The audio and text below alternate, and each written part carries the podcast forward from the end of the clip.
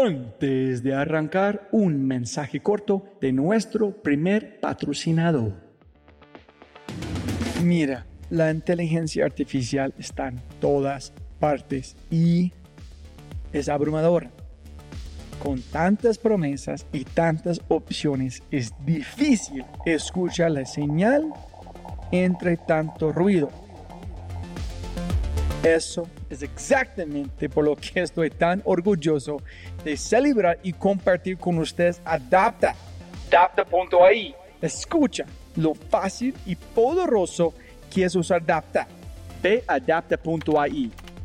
Crea una cuenta ingresa la información de tu sitio web, espera unos segundos mientras la inteligencia artificial de Dapta hace su magia y chum, chum, chum, tienes contenido hecho a medida para tu empresa o startup.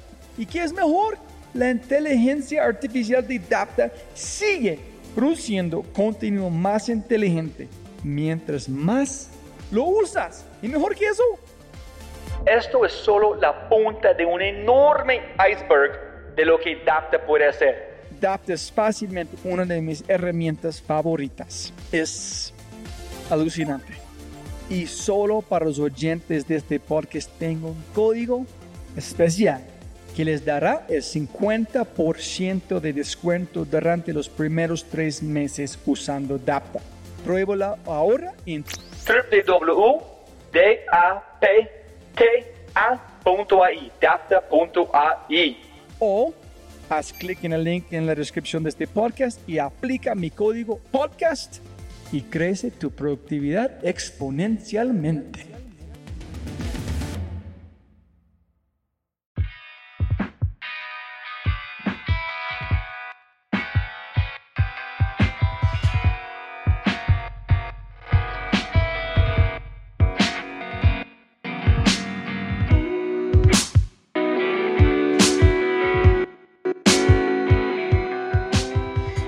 Este episodio está patrocinado por Cabeza Rota, un estudio digital de animadores, diseñadores e ilustradores.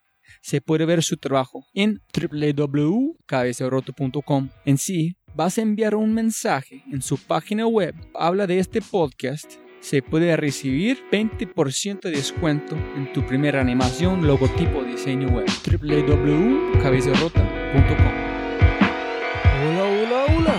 otro episodio de The Fry Show. Conmigo, el gringolo.com, Robbie J. Fry. Jóvenes amigos míos, este podcast es un otro experimento muy similar a mi podcast de blockchain. Como siempre, la mayoría de mis podcasts van en las direcciones desconocidas que conducen a nuevos conocimientos y lecciones de vida. Sin embargo, esta conversación está centrada en SEO o SAO. Me gustaría si ustedes pueden tomarse un momento y pensar en cuántos términos habla de donde no tiene idea de lo que está diciendo. Este fue el caso para mí con SEO. Por supuesto, sabía lo que significaba la abreviación y pensé que sabía lo que era. Pensé que tenía una buena idea de cómo aplicar SEO en mi sitio web y yo estaba 100% equivocado como siempre y demasiado bruto en los términos de SEO. Y para esa razón yo tengo mi invitado Jorge Aramillo. Jorge Aramillo es el jefe de SEO para publicaciones de semana en Colombia. Es un profesor en la Universidad de AFIT y tiene un blog sobre todas las cosas SEO llamado jorgejaramillo.com. Mi invitado es un ninja SEO que vive y respira su profesión. Jorge ha proporcionado una lista de todas las herramientas y sitios que usa y que usted puede encontrar en www.thefryshow.com forward slash Jorge Jaramillo. En esta conversación hablamos de la esencia de SEO, lo que usted necesita para pensar en su sitio web, los errores comunes con SEO, el mejor lugar para ocultar un cadáver, la creatividad en un mundo digital, el futuro y mucho más. Una lección increíble que aprendí de este podcast es cómo usted puede construir una carrera y la vida alrededor de absolutamente cualquier cosa que le traiga alegría. Jorge Jaramillo ha tomado la idea de SEO y lo ha convertido en un guion para la vida. Y como siempre, no hay limitaciones, solamente excusas. Este podcast me recordó una cita de Bob Dylan. Quote, ¿qué es el dinero? Un hombre es un éxito si se levanta por la mañana y se va a la cama por la noche y en el medio hace lo que quiere hacer. End quote. Disfruten del episodio 33. Aprender SEO y además puede vivir una vida feliz. Con el gran, impresionante Jorge Jaramillo.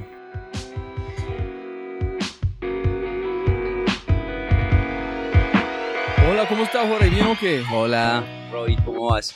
Bien, hermano, siempre empiezo con la misma cosa. Siempre se puede ganar más plata, pero no puede ganar más tiempo. Entonces, muchas gracias por su tiempo.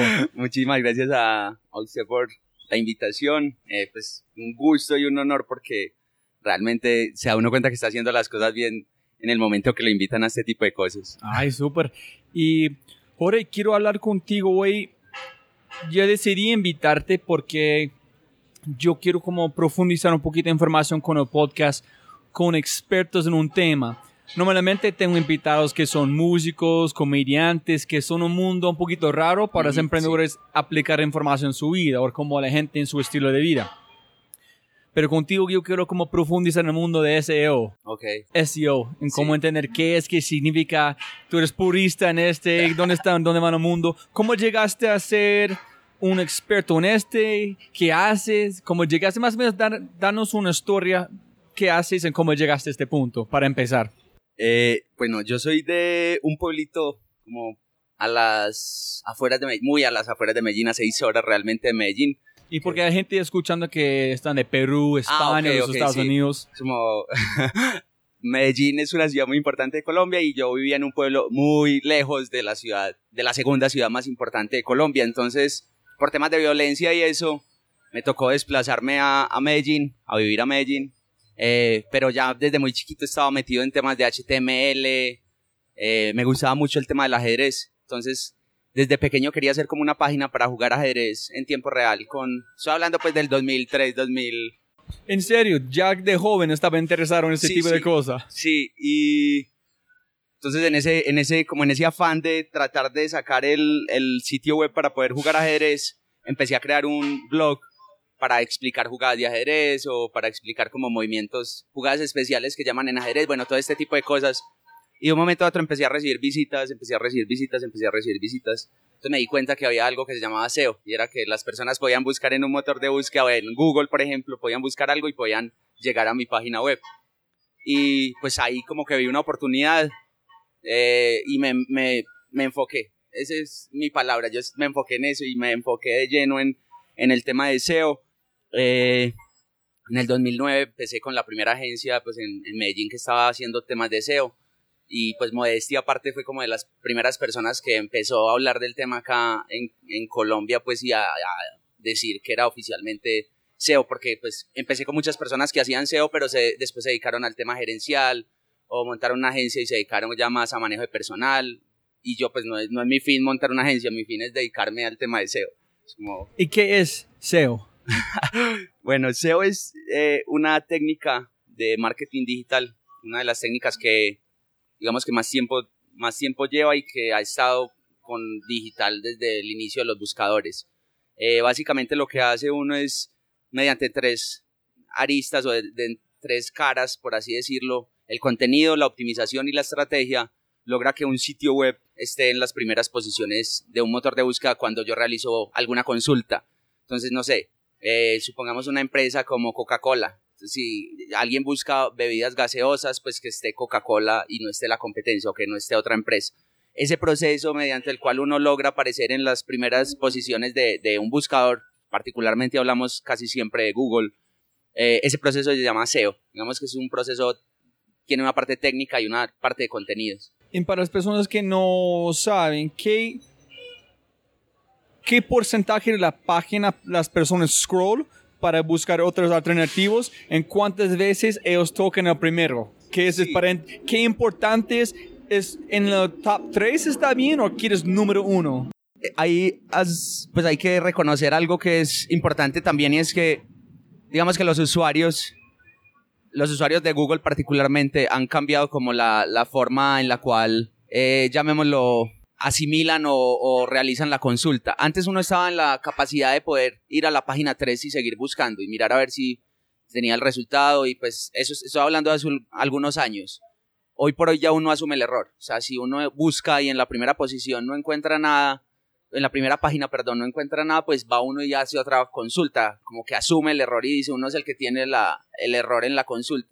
Entonces, si uno está en la segunda página, realmente pues no existe en muchos casos. Eh, Tú eres invisible si no es en exacto, 1. sí, pues de ahí, por ahí dicen que el, el mejor lugar para esconder un cadáver es la segunda posición de la segunda página de ¿En una serio? realmente nadie llega allá. Es, es también un tema que es importante, pues, y siempre el, el primer resultado tiene casi 70% más de posibilidades que el resto de ahí para abajo. O sea, el, el quinto y el sexto resultados son resultados que tienen muy pocas posibilidades que alguien clique. Entonces, ese es como un número que se maneja más o menos para uno tener un como una conversión o un click to rate en esos tres resultados. Si no estás en los tres resultados, pues va, va a ser muy difícil que alguien antes sí se daba uno esa potestad y ese lujo, ya no, ya es. Listo. Y para la gente bruto como yo, ¿qué haces para como más o menos para estar seguro? Si yo quiero The Fry Show, número uno, Ujú. que pienso que está llegando, pero Fry Boots es una competencia fuerte, pero The Fry ¿qué haces? ¿Qué, la, ¿Qué es la idea 3 de SEO como con long tail, short tail, ese tipo de cosas? ¿Qué busca? ¿Qué quieres hacer? ¿Qué Eh, tiene que pensar? Sí, yo creo que igual que también es un tema que la gente piensa mucho en esto y es que yo sé que no es tu caso, pero mucha gente piensa como que hay un truco o hay como un script o hay un, digamos que hay algo que solo es meterlo por detrás y ya vamos a aparecer en la primera posición de Google. Realmente el tema de SEO, eh, pues sí, por eso es que yo de pronto hago tanto hincapié en que se tiene que respetar como profesión.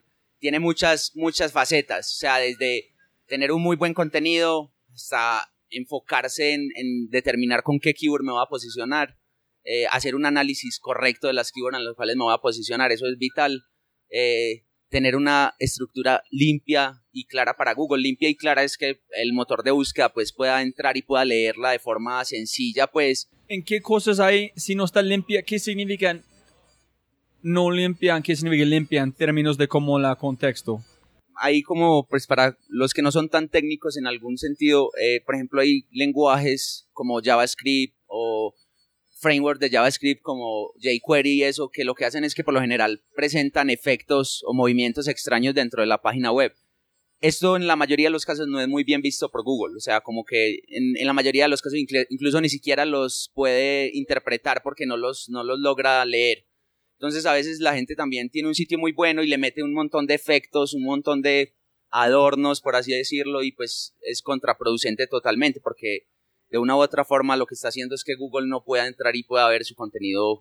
Es como tratando de encontrar un papelito en un escritorio lleno de papeles como Exacto. desorganizados. Yo hago siempre las- la analogía, es como hay que organizar el sitio web, es como cuando uno organiza la casa para que llegue un visitante. Si uno quiere que el visitante llegue a la casa y que conozca el baño, porque el baño es súper bonito, para que conozca las habitaciones, porque tiene unas habitaciones muy bonitas, y para que conozca la terraza y el patio, pues digamos que él tiene que caminar y el espacio tiene que estar limpio. Pero si él llega a mi apartamento y está lleno de basura en todo el apartamento y no puede caminar, pues no va a conocer ni el baño bonito, ni las habitaciones bonitas, ni la terraza. Y van a salir de una. Exacto. y eso es lo que, digamos que, eh, lo que uno busca como, como en esta, en esta profesión, pues es un tema que en algún momento se torna técnico, hay que decirlo claramente, pero que conozco muchas personas que se enfocan en el tema de SEO, en el tema de contenido y ya. Y también está bien. O sea, de- después de uno tener la casa limpia para que Google la pueda conocer, ya después uno pueda hacer otra habitación más o hacer otro patio más. Entonces es ya, ya la posibilidad que Google la conozca o, o que la navegue fácilmente es más alta. Eh, lo mismo pasa con la página web. Es como que si tengo bien estructurada mi página web pensada en SEO, ya de ahí en adelante el contenido no tengo que volver a hacer proceso técnico, sino que ya es un tema de contenido. O sea, casi como que el sitio coge piloto automático. Ya es empezar a hacer contenido pensado en temas de SEO. ¿Y cómo entonces, me imagino, si tienes un sitio que tiene cosas lindas, que funciona bien, que entonces chéveres, ese es mucho más backend, que el código está muy limpio, pero también los efectos. Hay personas que hacen los efectos, pero el código es terrible, entonces Google no puede leerlo. Pero si el código es lindo, y también hay cambios chéveres, Google puede hacer los dos, ¿no? Sí, totalmente. El tema de SEO es más front que back, o sea, es más de la parte de adelante que la parte de atrás. Eh, realmente uno sabe que un desarrollador de front sabe SEO cuando logra hacer un efecto bueno sin que perjudique la navegación de Google en ese sitio. Entonces, eso es lo que, lo que uno tiene que buscar, como que sea una persona que entienda, realmente no es que sea difícil, es que ya las directrices están dadas y que uno tiene que cumplir esas directrices, no son como ciencia NASA, por así decirlo. Nunca en esto, siempre yo pensé que frontend solamente fue como se parece la pantalla, cómo se parece, como si es lindo o no. No sabía que también es entender cómo Google está leyendo claro, el totalmente, sitio. Totalmente, para Google, eh, digamos que la parte de, de atrás de las, por ejemplo, en el caso, los que manejan WordPress o los que utilizan algún administrador de contenidos, WordPress es la parte del, del back y la plantilla, por así decirlo, es la parte del front. Entonces, uno podría tener una plantilla muy mala para, para, para SEO, por así decirlo, y que WordPress siga funcionando normalmente. Entonces, realmente el trabajo está en el tema de la plantilla en ese caso. Es como la parte visible para, para Google, es la que uno debe trabajar. Pero cuando es visible para Google significa un poquito de texto, no como se parece, Exacto. pero como lean, como copiar y pegar el texto uno a otro con aplicaciones, ese tipo de cosas. Exacto. ¿sí? Digamos que Google es un buscador contextual. Entonces, todas las búsquedas que realiza, eh, las, digamos que las concatena con una búsqueda en texto. Entonces, si uno busca, por decir algo, eh, podcast en Latinoamérica, y si en la página de destino dice podcast en Latinoamérica, Google ya asocia esas dos palabras. Si eh, hay una imagen que dentro de la imagen dice podcast Latinoamérica, Google no sabe que dentro de la imagen dice podcast Latinoamérica. O sea, Google no, en este momento del, de la vida, posiblemente en unos años sí, no puede reconocer las imágenes. O sea, hacer el reconocimiento visual y saber que ahí dice algo. Ahora, por ejemplo, están trabajando con temas de data y eso, pero no es, no es como lo, lo esperaría uno, como que Google sepa que ahí hay una cara de Hillary Clinton, por ejemplo. Pero cuando estás como subiendo una imagen a su sitio de web, hay una opción por Sí, nombre o Alt. texto alternativo. Ese es donde ponen un nombre que Google puede hacer la conexión con este. el texto alternativo es otro tema que es bien importante. Digamos que como Google, volviendo a este precedente, Google no reconoce la imagen porque no tiene idea qué, qué, información o qué imagen, por así decirlo, tiene esa, esa fotografía o esa imagen. Eh, lo que uno tiene que hacer es dentro de la etiqueta poner un alt, que es un texto alternativo. Entonces, uno puede tener una imagen de un partido de fútbol y puede poner dentro del texto alternativo ciclismo. Y Google va a creer que esa imagen habla de ciclismo, no va, no va a saber que la foto es una foto de un partido de fútbol. Entonces, en mío, en cada imagen yo tengo como The Fry Show, entrevistas sobre la creatividad, la animación, productividad, este. Pero, mejor dicho, necesito poner la palabra podcast en cada uno, ¿no? Claro, posiblemente. De puta. Incluso en el caso, si por, es- por, ejemplo la- el posicionamiento de imágenes con los nombres de los personajes que, que entrevistas. Entonces, eh, también por ese lado, cada imagen podría tener un texto alternativo Hijo de más, puta otra vez. más enfocado a la persona, realmente. Entonces, eso es, es un tema que sí. Pero, ¿quieres poner muchos tags o como nombres con coma en el alt, en el texto del alt, o solamente quieres poner uno que es más pegado o quieres más de uno? Realmente, entre más concretos seamos, más claro es para Google. Si yo pongo en una foto de, no sé, entrevistas a, no sé, a So, por este voy a poner Fry Show Podcast Jorge Jaramillo. Exacto. No más. Ya, exacto, ya. Sí, si uno pone de pronto eh, SEO, posicionamiento, un montón de cosas, ya va a ser como abarcar mucho y apretar poco.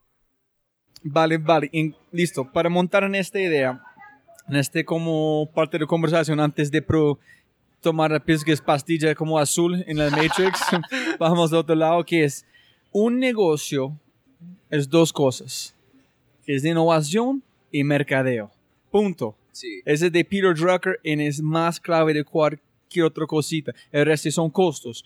Entonces, primero necesito un producto que es diferente, tiene un niche. Es como satis, como es ayudando a la gente encontrando cosas que no tienen o no saben que necesitan. El otro es vender esa idea, pero tiene que venderlo en este mundo, en este punto digital.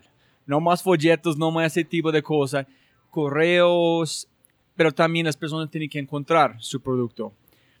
Mi pregunta es, por cómo la gente como yo, que no tengo ninguna idea antes de empezar estas cosas, de aprendiendo en tiempo real, cuando piense van a ser como, qué importante más o menos es para cualquier emprendedor empezar un negocio, entender Tema digital o... como SEO, SEO, entender este tipo de marketing digital. Para mí, mercadeo digital es todo. Sí. Si no estás en grande, no puede ser el mejor producto del mundo, pero nadie encontrarlo, Sí, no claro. tiene nada. En, el, en tu vecino que tiene un producto que es una mierda, Sí, que es bueno en mercadeo, van a venderlo todo porque nadie sabe de su producto. sí, totalmente. Eh, a mí me pasa mucho que cada vez la gente como que llega con esa misma, como que vienen de lo tradicional y se están metiendo ahora en digital y como con todo, pues, o sea, como que quiero aprender todo y quiero meterme en todo. Y eso está bueno, o sea, es bien que también la gente tenga ese, esa especie de chispa y que lo anime a, a- a conocer este mundo que, que, pues que digamos que es tan, tan grande porque realmente la gente piensa que sobre todo el tema de SEO es una cosita así sencilla o el tema de marketing digital es poner un community manager a que le maneje una red social. No es... Hay un- una brecha gigante entre los emprendedores en qué haces. En tu trabajas por semana, una empresa enorme. Pero los emprendedores necesitan eh, como sabiduría que tú tienes Ok, o necesito un experto como vos, pero no hay porque están trabajando por las empresas Sí. grandes. En cómo, ¿qué hacen un emprendedor para obtener esta información, para empezar antes de poder pagar a una persona cuando están empezando, para hacer que tú haces para mover su producto? Eh, o sea, eso es un tema que también es bien importante, pues, porque la disponibilidad de tiempo en mi caso es a full tiempo con semana y a mí me salen muchísimas consultorías por fuera y me encantaría solo dedicarme a hacer consultorías y no trabajar en, en una oficina a tiempo completo. Pero, pero ahora yo pienso que hay muchas opciones. Por ejemplo, conozco una aplicación que se llama Clarify.fm y lo que hacen ellos es que le, como que uno, por ejemplo, sincroniza una llamada con Jorge Jaramillo y sincroniza la llamada y dice voy a pagar por 10 minutos, 30 minutos y pues llama y preguntas lo que, las dudas que tengas y te vale, pagas como por minuto, por así decirlo. O sea, ya Con expertos en sí, qué con haces. expertos en- de todo el mundo, pues. Entonces ahí, por ejemplo, esas son opciones que se pueden dar. Eh, por lo menos yo hago consultorías hasta cierto punto, no me hago no, consultorías muy grandes precisamente por temas de tiempo, pero sí para empresas que están arrancando y eso como que sí hay ese tipo de servicios. Particularmente creo que la, la expertise eh, y sobre todo ya después de uno llevar tantos años en eso, ya hace que uno también empiece a cobrar, pues, a tener un poco más de valor, pues por obvias razones ya llevas más tiempo ahí, ya te has dado un poco más de nombre, como que la gente te conoce. Entonces a veces los precios pueden ser muy diferentes, pues para una empresa que está arrancando va a ser muy duro contratar a un experto para que esté a full, a full time. Entonces es más, eh, es como por dónde arrancar. Lo que yo digo es, no le paguen a un experto para que les haga las cosas, páguenle a un experto para que les diga cómo no le van a meter el dedo a la boca. O sea, cómo, cómo no lo van a engañar, cómo no lo van a, cómo no va a perder plata, que es digital, yo creo que es el, el, el huello, el, no sé cómo, como el hueco negro donde la gente más plata bota sin saber qué está haciendo. No, en serio, en, en que yo he aprendido después de hablar con un compañero se llama Najib Abdallah como ayudándome con, con Facebook y con Pixels en este. Yo gasté un montón de lucas para una cosa que no sirve. En después de hablar con él un poquito, empecé como pagar como un centavo en moneda Claro. para cada like o otra cosita. Son poco de información, pero para entender este, Claro. ¿dónde, ¿dónde se puede encontrar el base para empezar que no están, como dice, botando plata en la basura por nada? ¿Qué es la mejor manera? ¿Qué recomendación tiene para empezar para este tipo de... La, la recomendación, pues, es si uno tiene el lujo de botar plata en, en Menos de llamar a Jorge Aramillo. si uno tiene el lujo de, por ejemplo, darse una gabela, un, tener un dinero para poder hacer pruebas, hágalo. O sea, es lo mismo que si uno está en el equipo de mercadeo tradicional y le, aprueban una valla en algún lado, un, un pendón, una valla, y no la va a ver nadie, pues se perdió esa plata, pero bueno, lo, empezó a moverse, por lo menos tuvo el conocimiento de esa valla y supo que ahí no va a volver a poner una valla nunca. Entonces, la primera, digamos que el primer, la primera recomendación para la gente es que cero miedo con esto. O sea, afortunadamente lo siempre lo digo, no se ha muerto la primera persona porque puso una campaña mala en, en Facebook. Pero si, si, si hay que ser mesurado, pues es como saber que vas a invertir una plata y que posiblemente no vas a tener los mejores resultados del mundo. ¿En qué es tu opinión sobre el tema de hay un estilo o un emprendedor que es convencido que no, no voy a pagar por este, voy a ser 100% orgánico? Sí. Tengo unos amigos que tienen un montón de éxito. Su sitio tiene como la cantidad de gente que le gusta en la página es muy proporcionado con gente que le gusta compartiendo, haciendo comentarios. Sí, todo gente que han pagado por likes o otra cosita que no tienen la misma interacción. Entonces, hay un balance entre el pagando y no pagando y 100% orgánico o no pagar. Eh, ese caso es común. O sea, yo conozco también personas que solo hacen técnicas de inbound marketing o técnicas gratuitas, entre comillas, pues porque igual es tu tiempo, entonces es, es tiempo, es plata, entonces no es tan gratuito. Pero por lo general he visto muchas personas que solo se dedican a hacer este tipo de técnicas y a ponerse también en una, en una posi- posición muy radical de decir, no, no invierto nada en pauta. Yo tengo otro pensamiento totalmente diferente. Yo pienso que la pauta igual es complementario al, al tema de, de orgánico. Ah, yo puedo, por ejemplo, no sé, a mí me encanta hacer temas de remarketing o retargeting, como marcar a las personas después de que llegaron por una fuente orgánica y así pues no tengo que pagar para traerlas, sino que las traigo gratis y ya después las marco y les mando publicidad, por así decirlo, solo de lo que yo quiera. Entonces, es, lo veo muy complementario. A mí, por, pues porque hago SEO, mucha gente me dice o SEO o SEM. Eso no es, no es una disyuntiva. No es como, o me voy por ¿Qué es SEO, la otra? ¿Qué dijiste? SEM ¿Qué es? como Search Engine Marketing, la que es Ah. pagando con la, digamos, la segunda opción de uno poder estar en Google es haciendo SEO, que es lo que yo hago, que es la parte orgánica, y pagando, que es lo que yo también hago, pero no me dedico a eso, que es pagándole a Google directamente. Como haciendo ads con Google. Exacto. Ads. Pero primero necesita tener su página Sí, bien claro, como optimizado claro. antes de hacer esto. Claro. Entonces, digamos que más que, que sea uno o u otro, es, es que pueden ser los dos. En lo general, yo siempre, si hago una campaña de SEO, no es que haga una campaña de SEM, pero sí tengo parte para pauta o para hacer otro tipo de, de presupuesto, o otro tipo de campañas donde implique presupuesto. O sea, no, no soy de las personas que digo, soy 100% orgánico, pues no, no. No, no hay mucho sentido finalmente entender este porque Apple para mí es el mejor, mejor de mercadeo en el mundo. Claro. Y como Nike o Red Bull, Red Bull también es un duro. Pero ellos, uno es, claro que sí, la persona que tiene Apple van a compartir con sus amigos, pero ellos también una campaña fuerte para complementar este en Claro. empezar como conseguir más. Entonces, es los dos. Es como el mito de los videos virales que lo desmitificaba en un momento YouTube, pues que decía que un 80% de los videos virales en algún momento tuvieron un push de pauta. Entonces, eso nunca, nunca lo esperaría uno porque uno piensa que el viral fue viral. Realmente no pasa siempre. O sea, a veces, si, por ejemplo, en, en el caso de Semana, si se, ten- si se tiene un muy buen contenido y nosotros vemos que el contenido está pegando, está en ese momento teniendo como una coyuntura, por así decirlo, métale pauta. Es como, métale vitaminas. Ah, ya, ya, ya. Es- Entonces es, es también, es eso, o sea, es como, tenés un contenido que te va- ya está dando alcance orgánico, ¿por qué no le metes 50 mil pesos en pauta que son 15 dólares y te va a dar... Para un- aumentar la Exacto, velocidad. sí, exacto. Y Porque ya sabe que está funcionando. Claro, exacto. Entonces no es, uno puede, la pauta es buena precisamente por eso, o sea, tanto para el previo, por ejemplo, en el caso de SEO, yo hago pauta a veces antes para saber si la gente, si me responde bien en una página de destino con una palabra que yo quiero posicionar, pagando primero, y ya después de que sepa que me funciona, ya sé que esa plata la invertí y ahí sí hago SEO.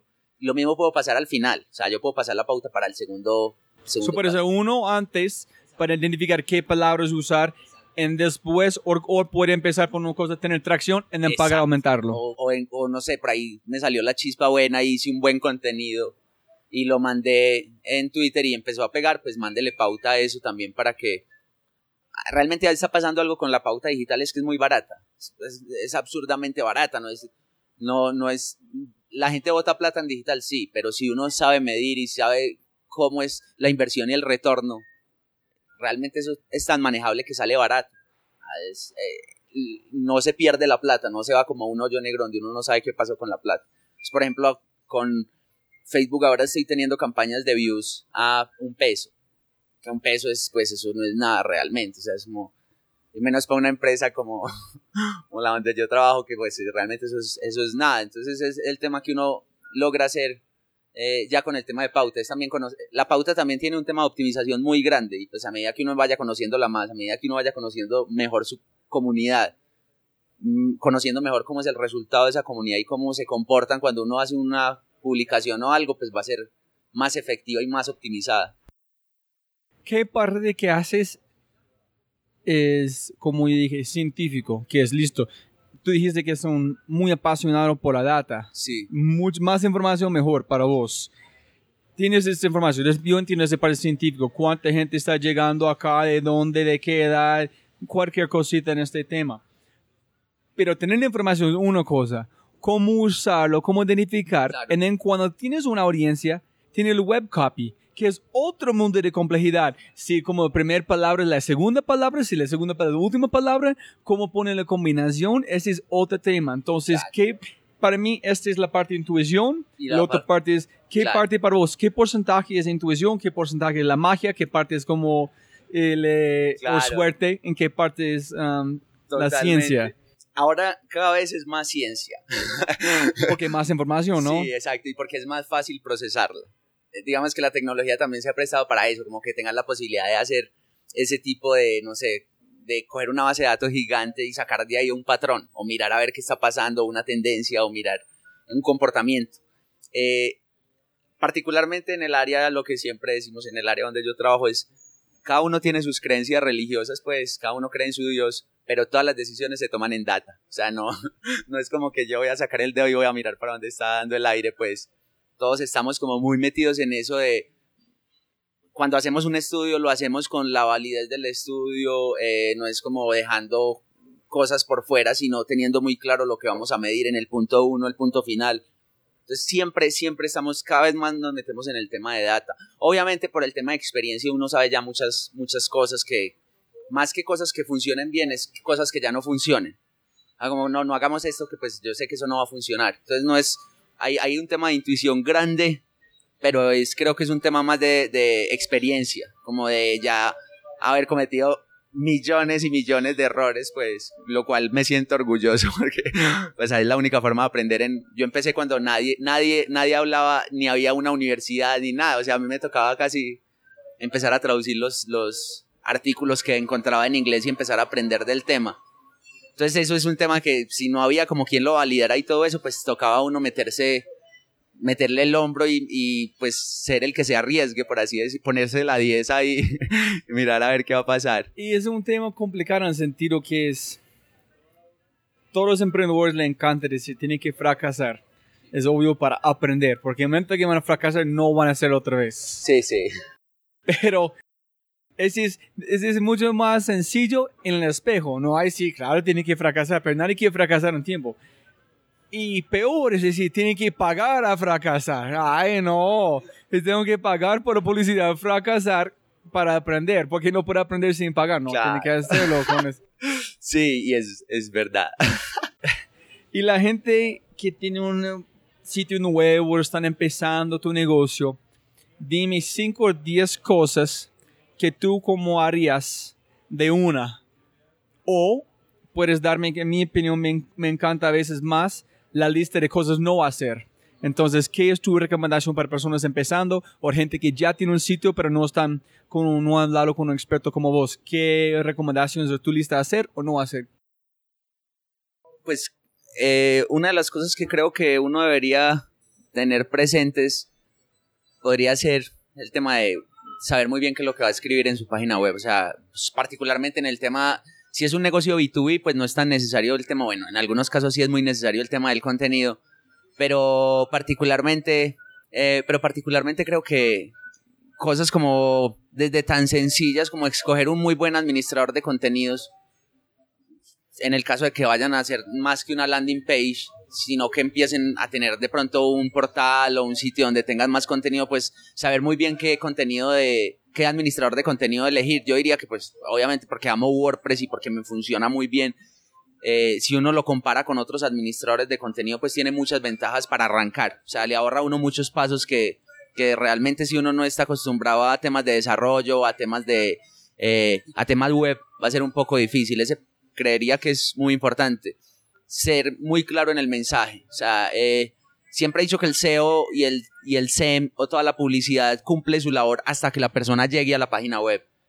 De ahí la persona cuando llega, pues el mensaje tiene que ser claro, eh, lo que yo quiero venderle o lo que yo quiero mostrarle a esta persona, él lo tiene que coger literalmente en menos de cinco segundos, pues como para que él sepa de qué se trata la página.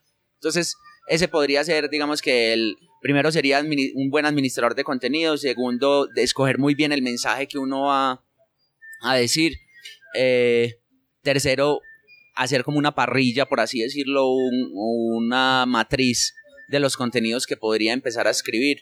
Y aquí hay un, paréntesis grande. Cuando uno empieza a escribir contenidos en su sitio web, sobre todo en temas corporativos, un error común es que empiezan a escribir temas de la empresa. Entonces, eh, no sé, ascendieron a yo no sé quién, a, yo, eso no le importa a nadie. O sea, eso debería ir en una, intranet.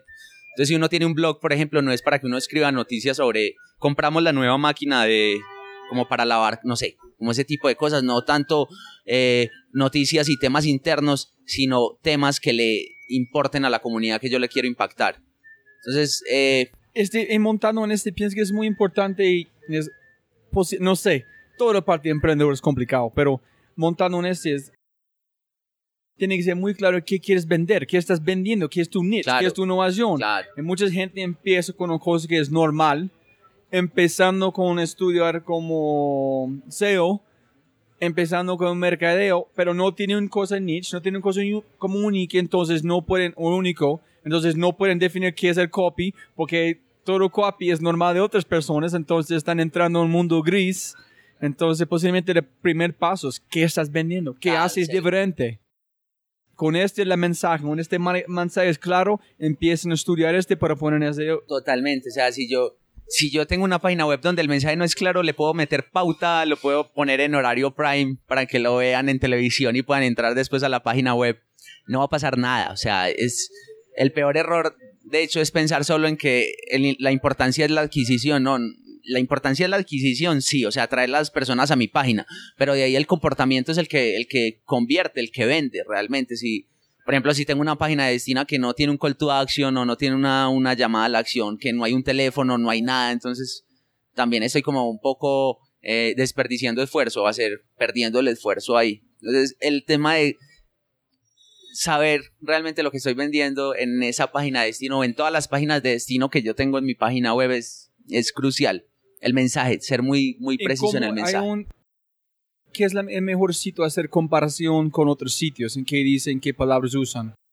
¿Hay un como similar web o otra cosa? Sí, eh, realmente similar web, por ejemplo, es, hace es como un barrido grosso modo. Entonces, si alguien habla, por ejemplo, en el caso, tenés tu sitio y él me puede recomendar similar el sitio de jorgejaramillo.com, por decir algo. Podría ponerlo como sitios similares hace un, un como un, no un zoom, sino que lo mira más desde arriba, los mira como más general. Si uno ya quiere meterse como más profundo, pues hay herramientas ya más, digamos, más profesionales. Hay una que se llama eh, Keyword SP o SP Keyword, se la tengo que pasar igual, que es para literalmente pues espiar las keywords que está usando en pauta y en SEO la competencia.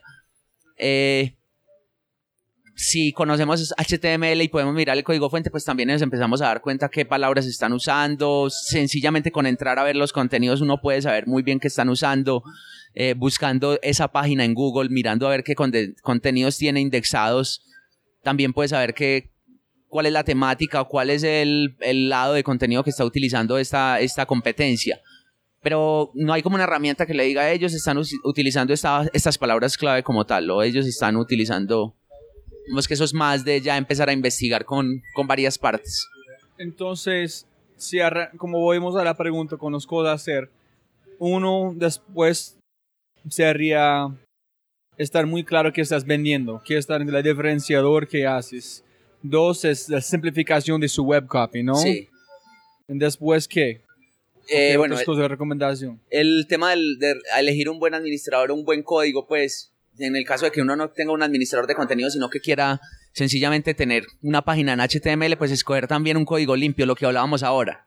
No meterle una cantidad de efectos que no van a ser necesarios, pues eh, pensar muy bien los contenidos. Esto es algo que yo creo que es, es muy difícil para una persona que no está acostumbrada al tema de contenidos, pero cuando uno ya le coge el tiro, por así decirlo, o empiezas a ver cómo es el tema de, de, de empezar a, a, pensar en contenidos que la gente sí esté buscando, porque yo, eso es un error común. La gente cree que contenido es cantidad de contenido y eso no tiene nada que ver. Contenido es calidad, por así decirlo. O sea, es, yo puedo tener 100 artículos dentro de mi página web y puedo tener un solo artículo que me dé más tráfico que el resto de los 100 artículos. Entonces, si yo hago un análisis, que es un, uno de los temas donde yo más me enfoco, que es como el, el análisis de palabras claves o de términos para utilizar, eh, si yo hago un análisis correcto, mi posibilidad de error o, o mi margen de error eh, es más bajo, que yo le estoy apuntando realmente a las personas que, que quiero que lleguen. Sí entiendo cuando tú hablas de calidad, no estás hablando de la calidad de contenido tal cual. Si por ejemplo es, es como yo tengo una sitio de, para cazadores, no es la mejor información cómo cazar un ciervo, cómo cazar, es las palabras que uso en el contexto que es la calidad. Exacto, sí, digamos que el contexto es el contexto. Entonces, Entonces tiene que unificar qué quieres decir con vocabulario del web, que Exacto. son cosas distintas. ¿no? Exacto, por decir algo. Entonces sale una noticia de Nairo Quintana es campeón de la Vuelta a España, por decir algo. Tema de ciclismo para los que... Dame un ejemplo de como de semana. Como... Ah, bueno, sí, es un ejemplo realmente Súper, de allá. súper. Entonces es una, una noticia. Entonces sale la noticia y resulta que algún periodista eh, no quiere poner un titular donde diga Nairo Quintana, sino que pone O campeón. Pues nadie va a buscar O campeón pensando en que va a aparecer una noticia de Nairo Quintana. Entonces el, el SEO precisamente es, el SEO de contenidos es muy informativo, es diferente a lo que nos estaban acostumbrando, por ejemplo, lo impreso. Cuando uno lee una nota impresa, pues el, el titular es un titular más eh, romántico, más, llamémoslo, más poético. Ah, Eh, aquí uno, exacto. como el tiempo espectador. Nairo man, pero en el web es En el web Nairo es- gana Vuelta a España. Exacto, entonces por decir algo, eh, no sé, un titular puede ser un- una frase poética, eh, un título, perdón, cuando es un título, cuando es un título que son títulos poéticos se le llama títulos, pero cuando es un título informativo ya es un titular. Y esa, eh, por ejemplo, vez, es, que no lo entendía tampoco yo. O sea, yo venía de digital y me senté como con una de las, un periodista muy famoso en Colombia y me dijo, no, hay una diferencia muy grande entre titulares y títulos. ¿En Y qué yo- dijo? Entre titulares y títulos. ¿En qué, en qué eso qué es? La, la diferencia es que titulares son informativos y títulos son románticos. Entonces en la web 100% de titulares. De ahora en adelante, pues yo los empe- hace como dos semanas los empecé a llamar titulares. Antes los llamaba títulos, me di cuenta que no son No, títulos. me encanta. Ese es, el vo- vocabulario en cualquier profesión es demasiado importante. Claro, claro. Porque pueden empezar a tener conversaciones como este si Claro. hablan la misma idioma. Claro. Y a mí me, pues, lo mío fue un choque muy grande. Yo llegué a una empresa que venía del impreso, que es, pues su, su, su fuerte es el impreso, el papel físico. En títulos. En título. Exacto. Entonces llegar a cambiar ese pensamiento es muy difícil y más que hay, pues hay como editores de culto de Colombia que son eh, periodistas que la gente admira un montón y que a ellos no se les puede corregir los títulos porque son títulos a ellos, la gente no busca las noticias de ellos, sino que los busca a ellos. El nombre. Exacto. Ah, eso es otra cosa para Esa- pensar. eso es otra cosa. Entonces, si uno va a escribir una noticia del día a día, pues pone un titular SEO. Pero si un editor de estos famosos eh, crea una noticia, no se le hace nada a ellos porque ellos jalan solo de nombre, más que del artículo como tal. Entonces, eso era un tema que también, pues para mí fue un choque cultural gigante. Pero tú ya estabas haciendo en la manera que con web copy en SEO, ¿no? Sí, porque sí. tú estás escribiendo como este. Porque la manera que personas busca es muy diferente que hablan. Sí. Para mí, cada vez que yo estoy buscando títulos por mi, para mis podcasts o otra cosita, no puedo poner el título que quiero. Tengo que pensar, si yo voy a buscar por este, ¿qué voy a escribir? Y de allá sacan las palabras por hacerlo para ver un título que es un poquito titular en un poquito título. Claro, claro, exacto. Hay que estar ahí como en la mitad también. La otra cosa es que los títulos SEO son bien feos. Son como un chorrero ahí. A veces, pues, la idea también es el mismo balance que hablamos ahora entre el programador y el, el front. Un periodista que se quiera meter en digital y que quiera empezar a hacer títulos SEOs, tiene que hacer un balance para que el título primero sea un título legible y segundo sea un título que sea agradable para motores de búsqueda, o sea, que contenga keywords, que las keywords estén en cierto orden, pero, pero se busca es eso, se busca que no esté, que esté el nivel entre ambos, que no se vea como si le estuviera uno escribiendo a un robot, porque también pasa eso mucho, Google también está evitando mucho eso, es que la gente trate de titular o evite titular como para robots. Entonces, si, si vendo casas en Medellín, mi título era Casas Medellín, compra casa Medellín, vende casas, no, eso no, ya eso está mandado a recoger, por así decirlo. El título debería ser un título que realmente lo lea un humano y que sepa que es un título. Entonces Google sabe, es una persona, casa, casa, casa, casa. Claro, claro, totalmente. Que pues, siempre digo lo mismo. Uno es la gente que trata de hacerle como trampa a Google y pues y conozco mucha gente que lo hace y que gana mucha plata con eso, pues como que es respetable. Pero si uno entra de, nuevo, pues uno es nuevo en el tema de SEO y cree que va a coger la trampa y que va a hacer algo por ahí poniendo muchas más palabras o poniendo muchas más keywords dentro de su contenido para que se posicione más rápido, ¿no? Google, Google se da cuenta de eso mucho más rápido de lo que uno piensa, pues.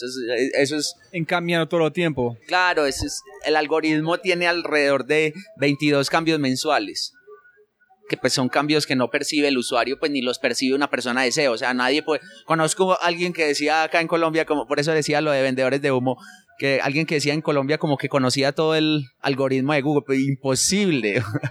no, es imposible que alguien conozca el algoritmo de Google porque pues es un algoritmo que llevan 20, no sé, 15 años trabajándole 1500 personas. Es una cosa absurda. Aparte que son las personas más inteligentes y brillantes del mundo que ha escogido esta gente para que vaya y y este también vuelve al mismo punto aquí es súper, tiene un página, tiene web copy claro, tiene administrador, o tú estás como haciendo este, el web copy es espectacular. Si no tiene innovación, no estás vendiendo nada, están como manejando web traffic a su sitio para nada. En este, como mi amigo dijo, ay, estás generando leads, pero convierto en fríos, porque no tiene nada de vender, no tiene que ofrecer, entonces ellos van a su sitio y salen porque nada a ofrecer. Se tiene buen web copy, pero la gente va en sal, salir, ¿no? ¿En qué, qué significa este como cuando estás mirando cifras en la página de como bounce rate en ese tipo de cosas? ¿Qué significa? ¿Qué cosas la gente es más importante para analizar en tu sitio? La métrica que más duele es el porcentaje de rebote. O sea, todo, tanto cliente, yo trabajé con cliente, trabajé con agencia y ahora estoy trabajando en medio. Y el porcentaje de rebote es la, la métrica que más duele. O sea, a mí no. Porque yo ya las sé examinar. Entonces, el porcentaje de rebote uno lo podría mirar general y podría saber si tiene un porcentaje de rebote, por decir algo, de 70%. Ese porcentaje de rebote por debajo, si uno hace más zoom, hay un porcentaje de rebote que es de SEO, otro que es de redes sociales, otro que es de visitas directas, otro que es de referral, otro que es de... Como ya se empieza a fragmentar mucho más el porcentaje de rebote por cada canal que uno traiga a las personas para que lo visiten. Entonces, el porcentaje de rebote particularmente es tan mal interpretado que si una persona encuentra un porcentaje de rebote del 60%, literalmente se rasga las vestiduras. O sea, es como estamos... y pasa mucho. Yo tenía un cliente que la página vendía y vendía y vendía y vendía, pero él solo se preocupaba por el porcentaje de rebote. Pero está ganando plata. Exacto, entonces es, es un tema que yo siempre digo lo mismo. Si, si, está bien que se preocupen por el tema del porcentaje de rebote, pero si uno está vendiendo es una métrica secundaria, o sea, no, si me hago entender, no, no va a ser, si usted sigue vendiendo y sigue vendiendo y eso va para arriba y va bien y pues digamos que hay otras, hay muchas más fuentes de adquisición y estoy trayendo personas por otras fuentes, por pauta, por SEO, por esto, el porcentaje de rebote pasa a un segundo plano. Si yo estuviera en el lado contrario, por decir algo, pues empezaría a mirar el porcentaje de rebote, pero acá es donde entra el asterisco gigantot. El porcentaje de rebote va ligado al tiempo de permanencia en el sitio. Es decir, yo puedo tener un tiempo de permanencia de 10 minutos y un porcentaje de rebote del 90%. Entonces hay un de uno dice, bueno, pero entonces no está tan mal lo que estoy haciendo porque la gente sí lo está leyendo. Si mi objetivo es que naveguen por toda la página, pues bueno, eh, de pronto es un porcentaje de rebote muy alto. Pero si yo, por ejemplo, en mi caso particular, que soy, tengo una, un blog, tengo un artículo súper largo, por lo general mis artículos tienen tiempo de permanencia muy alto y porcentaje de rebote muy alto. Para mí está bien, porque pero si tiene permanencia muy bajo, el rebote muy bajo, no quieres. Es, no, si pasa que tengo el, porcentaje de rebote muy bajo y el, y el tiempo de permanencia muy bajo, ahí algo está pasando. Puede que sea bueno porque la gente está navegando muy bien, o sea, está, está navegando muy bien entre la página interna. Pero si tengo un porcentaje de rebote muy alto y un tiempo de permanencia por debajo de los 30 o los 45 segundos, pues estoy, estoy mal. Y si yo, si yo tengo una página donde tengo eh, 20 párrafos de contenido, pues la, el pensado, el, lo que uno supone es que la persona se va a leer ese contenido. Si yo tengo una página que tiene solo un párrafo, pues la persona lo va a leer en menos de un minuto. Entonces yo no puedo esperar que el tiempo de permanencia de esa página sea alto porque pues... Hay un, un hombre que voy a publicar un podcast muy pronto, se llama Alejandro Camelo, que es como de... tiene un sitio gigante como... ¿qué es? Redactores publicitarios. Eso es. Y él lanzó reciente, si tienes un, tú quieres ser como en este mundo de publicidad, puedes enviar su portafolio en profesionales van a revisarlo, de, como darle feedback. Entonces es un mundo para el mundo de publicidad para revisar portafolios de, de niños, de como estudiantes quieren ingresar, de personas reales operando en este mundo pueden darle feedback. Hay una cosa similar para personas de SEO que yo puedo buscar un grupo de expertos que puede dar mi feedback en como 30 minutos que está haciendo recomendaciones y yo pago por un, un revisión de mi portafolio a que como SEO pues no, no, no conozco. debería, debería, debería. Es porque me imagino que si tú ves mi sitio de otra persona, en menos de 30 minuticos pueden darme Claro. como 50 cosas de Claro. feedback. Es porque estamos allá, estamos hablando, como empezamos, no puede ganar más tiempo.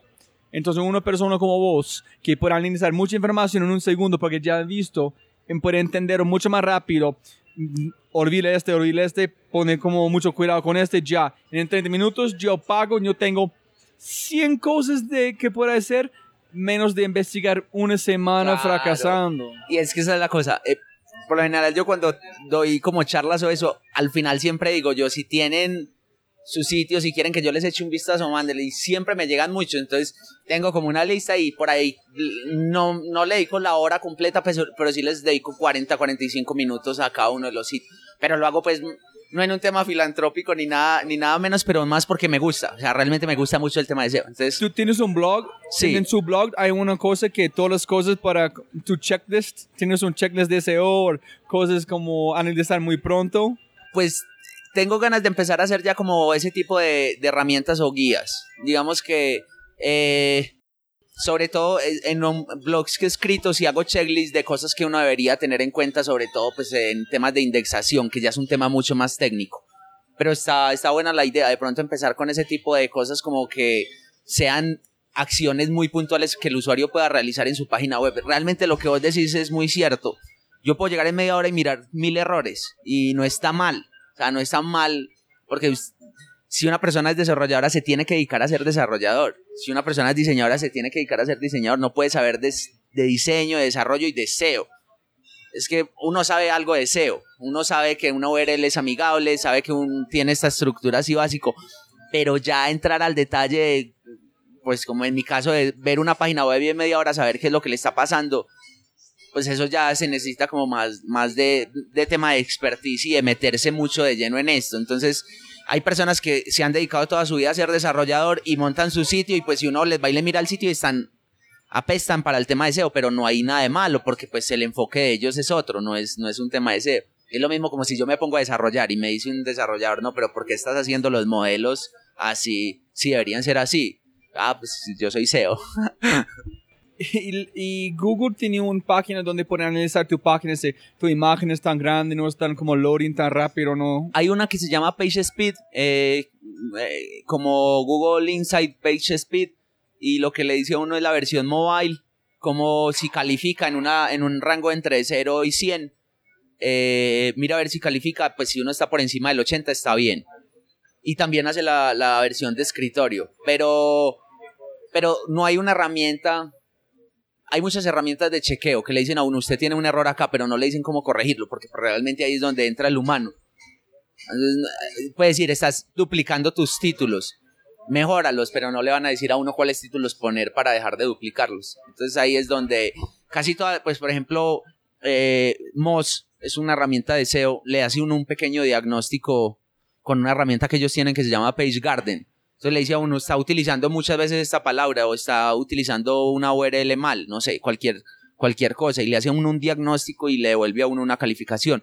Pero ya son herramientas como muy puntuales y muy, Para muy, muy un específicas. chicharrón específico. Exacto, ¿no? sí. O, por ejemplo, hay unas más básicas para usuarios ya que no estén tan dedicados al tema de SEO, que son entregables para que ellos vayan y se los pasen a su equipo de desarrollo y les diga, vea, modifique esto, cambie esto. Sea, es un entregable más pensado en una persona gerencial que en una persona técnica. Entonces, es como más por ese lado. Esa es otra cosa que necesito. Necesito como primero leer blog post de Jorge Jaramillo que dicen las 10 cosas que debes como chequear o entender antes de cómo seguir. Uno es como los rebotes. Si tú como eres pasar más tiempo en su página, este es que tienen que ver. Si es este, es este. Si otro, busca ayuda. Y un otro es que los 20 o 30, 50 herramientas para ayudarte a ser un maestro en SEO. En uno es los 10 para los como naves, los 10 intermediarios, en los 10 como expertos. Lo voy a hacer. Listo. Sí, por ahí eh, quiero empezar con ese tipo de recopilados de herramientas. Me parece que la gente le gusta un montón eso y pues es bueno porque yo conozco herramientas que le ahorran a uno mucho, mucha, pues no son herramientas propiamente de tema de SEO, sino que son herramientas que me complementan a mí el trabajo. Entonces, siempre que las comparto, como que a veces la gente, ay, súper bueno, y pues sí, yo no, pero no tiene nada que ver con SEO y pues gustan mucho. Y por mí siempre hay un tema que es 20% de las cosas que haces tiene un valor, ese es un rango, normalmente 5 de 20, tiene un valor de 80, 90 o más por ciento del valor que haces. En 80% de las cosas que hacen tienen valor de nada. ¿En, 80% qué? Si tú, por ejemplo, con SEO, sí. Hay 10, 5 o 20% de las cosas que tú puedes hacer tiene un impacto de 80, 90% que todo en 80, 90% de las cosas que uno está haciendo tiene un valor de 10 ah, o 5 que no tiene valor. En es tratar de identificar estos 20 o 10 que tienen mejor impacto para empezar.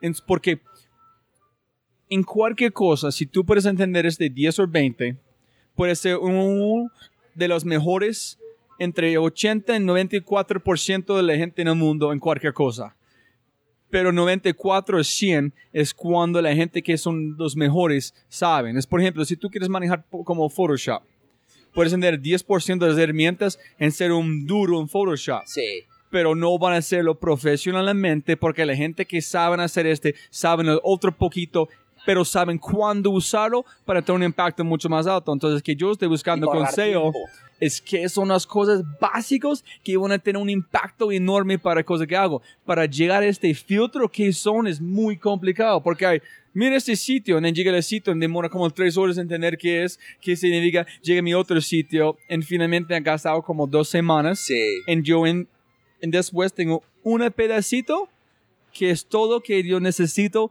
pero tuve que cazar por este, este descubrimiento. Claro, eso pasa mucho. Eh, a mí particularmente me pasó en el tema cuando empecé a hacer videos. Como que había, el, tiempo mayor fue en el aprendizaje, o sea, ya ya hago los videos ya súper fácil, ya sé cómo hacer un guion, ya sé cómo hacer, no sé, la estructura del video.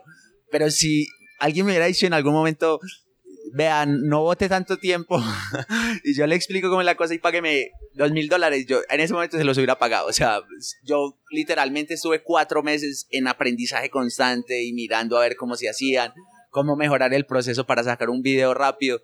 Entonces son ese tipo de cosas que, por ejemplo, en el caso de una persona que se vuelve experta en un tema, pues la, sabe y la maneja todo el día.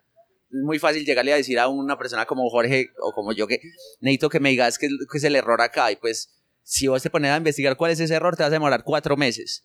Pero yo sé cuál es ese error y sé cómo corregirlo. Es muy parecido a la historia del tornillo, pues de como que llaman a una persona para que vaya y organice un carro y lo que mira es que vaya a ajustar un tornillo. Entonces, como que cobra es porque sabe cuál es el tornillo que ajusta. No, ese también ese es un buen punto para. Posiblemente está hablando a, mí mismo buscando un, un, atajo, pero es que tenía una, un prof que estaba temporalmente mi profesor de cerámicos. Y un día llegó con un vasito para tarjetas de negocio. Y fue vidrio con un hombre pescando arriba todo un vidrio soplado, pero espectacular. Y yo dije, oye, hermano, ¿cuánto tiempo demora para hacer este? Y él dijo, como 14 horas. Y dijo, ¿en serio? Y él fue un pause y él dijo, sí, haciendo la misma cosa 36 años. Claro, claro, totalmente. Entonces, es que pagan la gente y la gente que no pueden ver este son el peor cliente en el mundo. Si tú eres diseñador, si tú eres un experto en SEO, cualquier cosa, la gente solamente quiere pagar porque ellos pueden ver. No quieren pagar por la expertise que es atrás.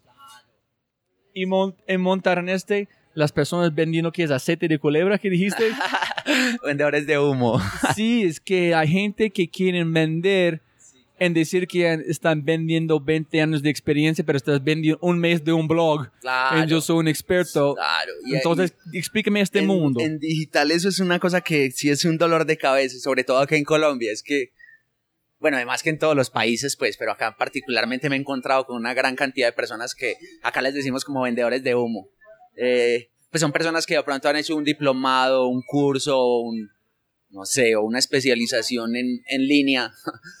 Y tienen su diploma y ya creen que son expertos en el tema. Pues digamos que esa es la otra cosa en digital. Usted puede tener un, un diploma, pero la expertise, la, la ejecución, no el cartón. Entonces, una cosa que yo siempre he visto es que hay, por ejemplo, en estos días estoy en el proceso como de selección de mi jefe, porque ya como que me iban a ascender, pero yo no quería pasar a hacer otro cargo que no fuera el tema de SEO. Entonces ahora estoy entrevistando a la persona que, me, que va a hacer el cargo como del rol de director de toda el área y la persona tiene que saber. Entonces llegan personas que son absolutamente vendedores de humo. Entonces llegan con 10, 30 diplomas o llegan hablando, no sé, solo uno entrar a la página web y ver el, el estilo de, de, como de mercadeo que utilizan, ya uno sabe qué tipo de mercadeo es el que tienen. Entonces si uno ve banners que son estos banners que son como con bordes redondeados y súper así brillantes o este tipo de cosas o, o páginas eh, de estos one page que son pensados en simplemente una estrategia de recaudar y recaudar y recaudar emails. Es clara, para una persona que tiene experiencia es muy fácil ver una persona que está vendiendo humo. Pero los otros que tienen un- ninguna idea es imposible. Sí, es muy difícil, eso es el problema. Eh, Ahí era donde iba la, la conclusión final. Entonces, como acá nadie, pues, los que saben están ahora en empresas, eh, digamos que hay mucha gente que se está aprovechando de eso y entonces va directamente donde el cliente y les promete el cielo y la tierra, sobre todo en temas de SEO, les prometen cosas que son imposibles. Y pues si ya en la ejecución es otro cuento, no, no, no lo logran.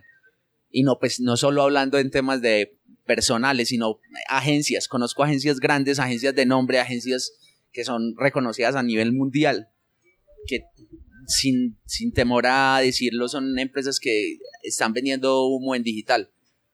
Mucho humo. Entonces es como que eh, tienen una, pues no sé, tienen un presupuesto muy alto y no saben qué hacer con él o ofrecen servicios que nunca los van a... A mí me pasaba como que llegaban con cosas en un lugar donde trabajé y llegaban cosas que eran cosas que no se podían cumplir y pues como no había una validación de una persona que supiera, a todos le decían que sí. Entonces, cuando llegaban con ese chicharrón, donde uno pues ya era imposible porque el cliente ya había pagado. Entonces ese es, es un tema, yo pues en digital, yo tengo otro pensamiento al que, al que por ejemplo acostumbran en las agencias y es que ahora lo que están tratando es de hacer que las personas que vienen de ATL y BTL, o sea, de la publicidad tradicional, se vuelvan... Significa below the line. Exacto. Que es como prensa, es como televisión, Eh, televisión, radio. exacto. Y todas estas personas que vienen de lo tradicional, entonces ahora están tratando de ser integrales, lo cual está genial. O sea, integrales en el sentido que ya son digitales y, y tradicionales.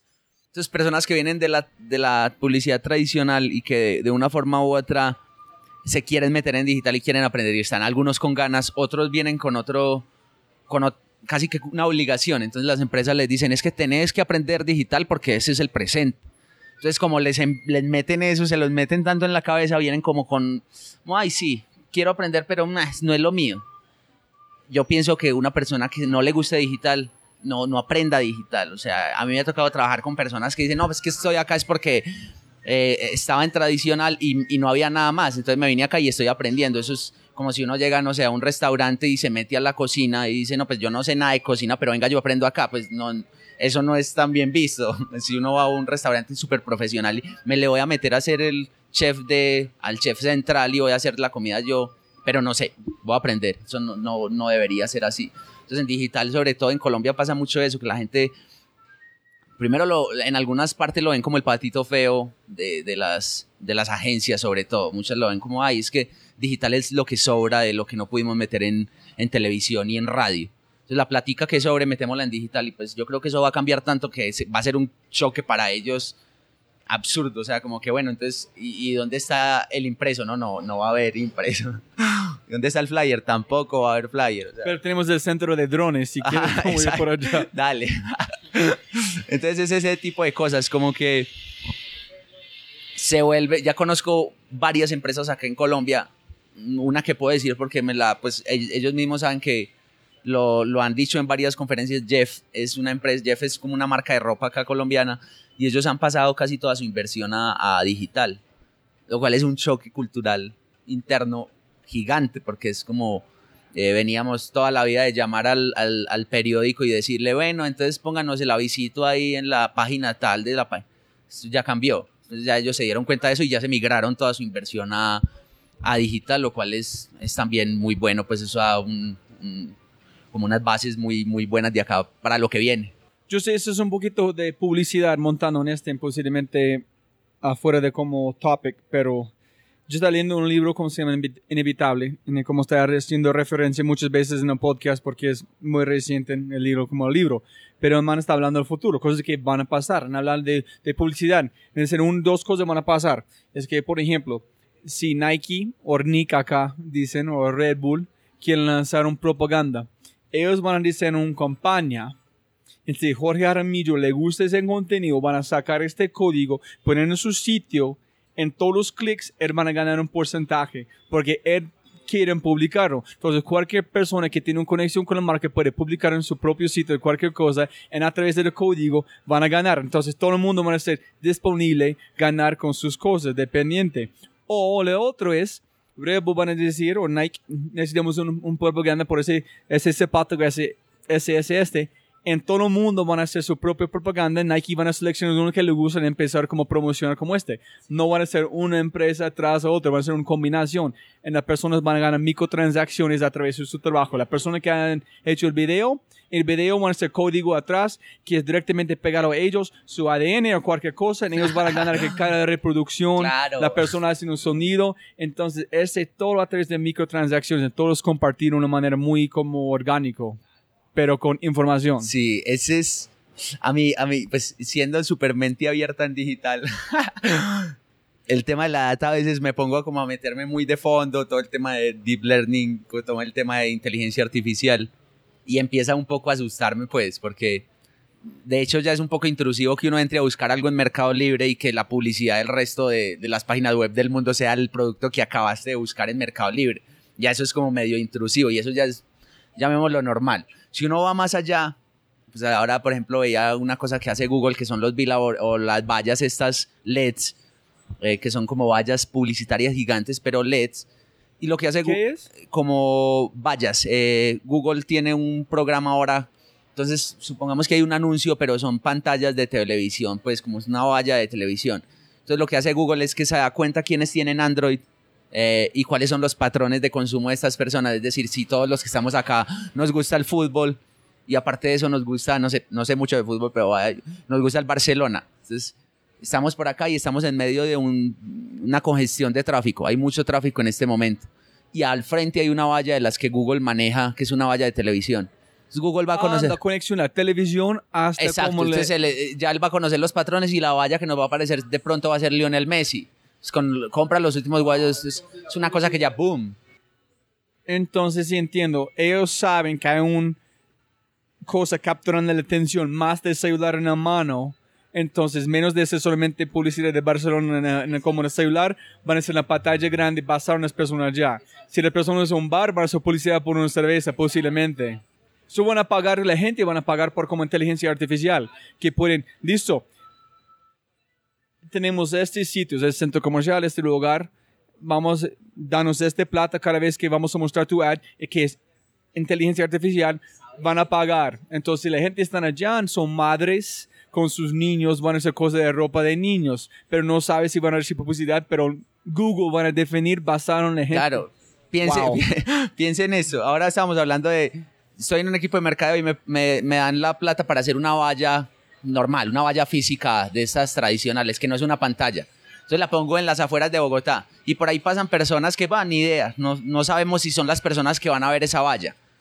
Pero ahora piense que esa valla es una valla que se conecta, que es una valla, de- una valla similar a una valla de televisión y es una valla que se conecta a los intereses de las personas. Entonces ahora va pasando, voy pasando yo, Jorge Jaramillo en, en, en mi bicicleta, no sé, y la valla, como sabe que yo tengo mi Android y sabe que mis consumos son similares a temas de ciclismo, que me gusta el Tour de Francia, la publicidad va a ser afín a eso. Entonces yo voy a pasar y después de mí va a venir, no sé, una amiga y la amiga le va a gustar eh, Victoria Beckham.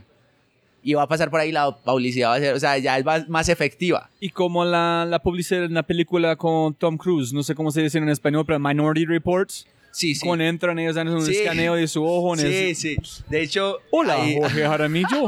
Bienvenido. Aquí Sí, es el bici no. nuevo del mundo. Y then Robbie entra. Hola, Robbie, ¿cómo estás? Aquí es como la maleta que está buscando ayer.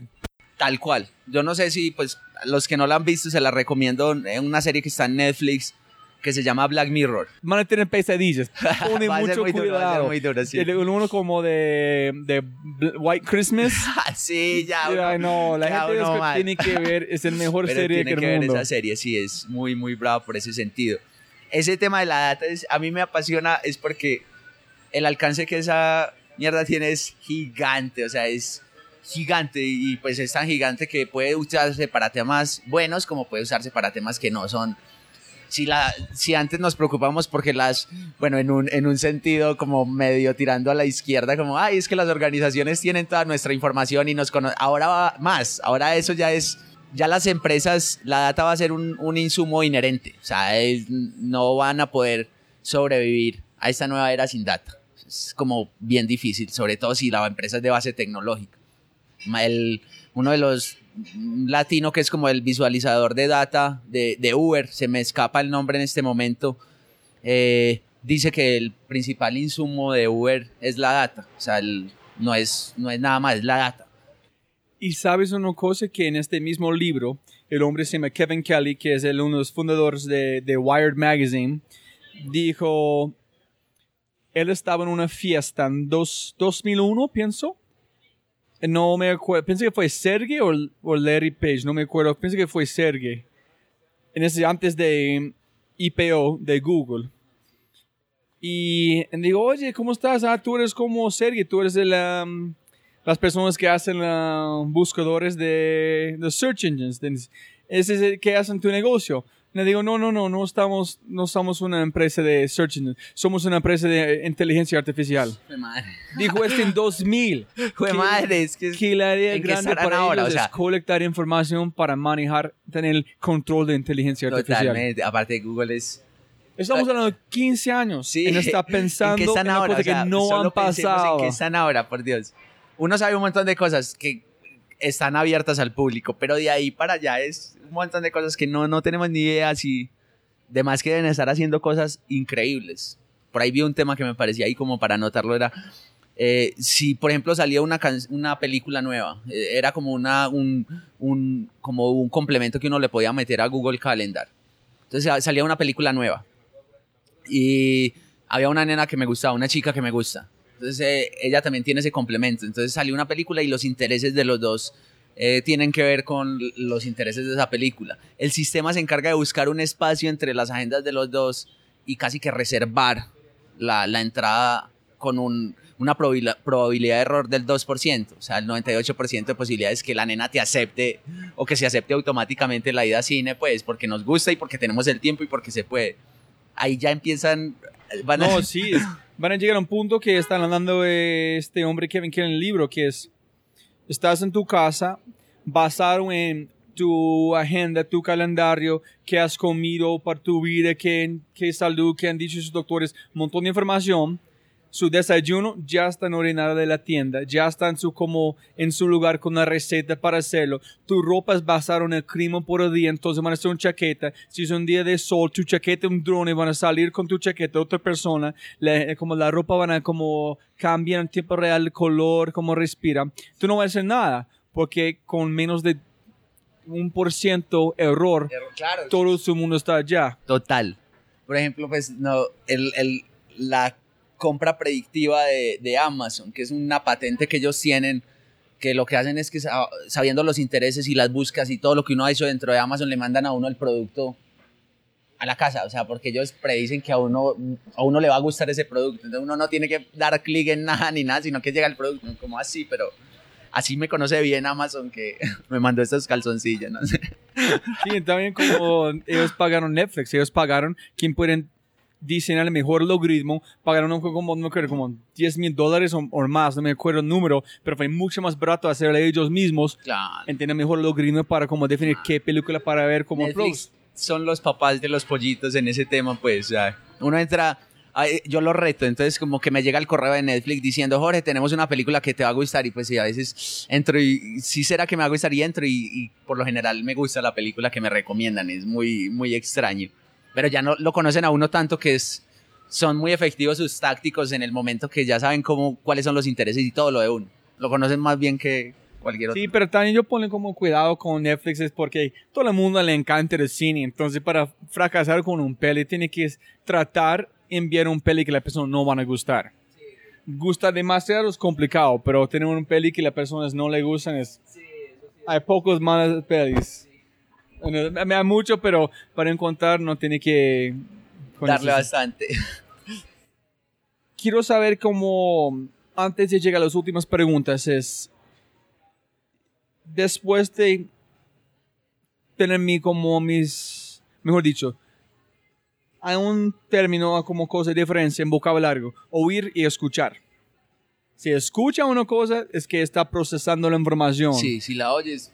Si oír, ¿qué? ¿Qué? Es pasa en una otra. Entonces, yo estoy como escuchando todo el tiempo este mundo de SEO, tratando cada vez que necesito usarlo, cuando tiene necesidad, llegan como manera de aplicarlo. Sí antes yo pensé que fue una cosa que es evolucionando constantemente, que no hay una ciencia atrás, en es camino totalmente. Pero en este momento estoy más al otro lado. Por ejemplo, como, empezamos con Peter Drucker, que dije, ¿no? como una empresa de innovación y mercadeo. Ese no han cambiado como 20 años, en van a seguir igual. Es cosas que son antifrágil, que, que cosas que son nunca que cada año son más profundos. Hay unas cosas con SEO que no han cambiado todavía de día uno son igual o en qué, en qué porcentaje de SEO o de este mundo mercadeo digital es constantemente cambiando para identificar en qué parte es 100% casi igual que era hace como 15 años o 10 años, mejor dicho. Sí, igual 15, todavía es... Yo pensaría que el SEO es de las cosas que más cambia. O sea, si alguien se deja, de hacer SEO un año o seis meses, ya literalmente lo dejó el bus. Ya eso era como que hay muchas cosas que van saliendo día a día. Por decir algo, antes utilizaba una medida Google que se llamaba PageRank. Eso ya es pues, un, saludo a la bandera, es literalmente es obsoleto, no sirve de nada. Antes utilizaban una etiqueta que se llamaba las meta keywords, que era una etiqueta que iba en el head de la página y uno metía como las palabras claves ahí. Eso ya tampoco sirve para nada. El keyword search eh, de Google donde puede investigar los volúmenes digamos que era una etiqueta que uno le metía al HTML eso ya también pues Google lo, lo puso como obsoleto por decir algo antes se utilizaba el tema como enviar los sitios a directorios o hacer ese tipo de cosas todo eso Google va cambiando y pues lo cambian es porque la gente utiliza este tipo de técnicas para hacer spam entonces cuando es una técnica que funciona y que Google la da abiertamente para que funcione por lo general la gente empieza a hacer trampa. Eh, particularmente en el tema de SEO cambia mucho. O sea, yo tengo que estar eh, tengo que estar muy enterado del tema. O sea, cada vez que Google hace una actualización, pues yo tengo que saber si la actualización impacta alguno de mis sitios, por decir algo. Eh, hay otras ramas de pronto que nacieron y no, y no sé si tienen un futuro tan prometedor como, como lo tiene el SEO, pues, porque eso sí también tengo que decirlo abiertamente. Por ejemplo, los community managers en algún momento fue el boom de los community managers y era pues como la figura en digital más importante porque era el que manejaba la comunidad y las redes sociales de, de las compañías. Y eso cada vez va a irse bajando más y pues ya que la inteligencia artificial también los va a reemplazar en algún momento a los community managers.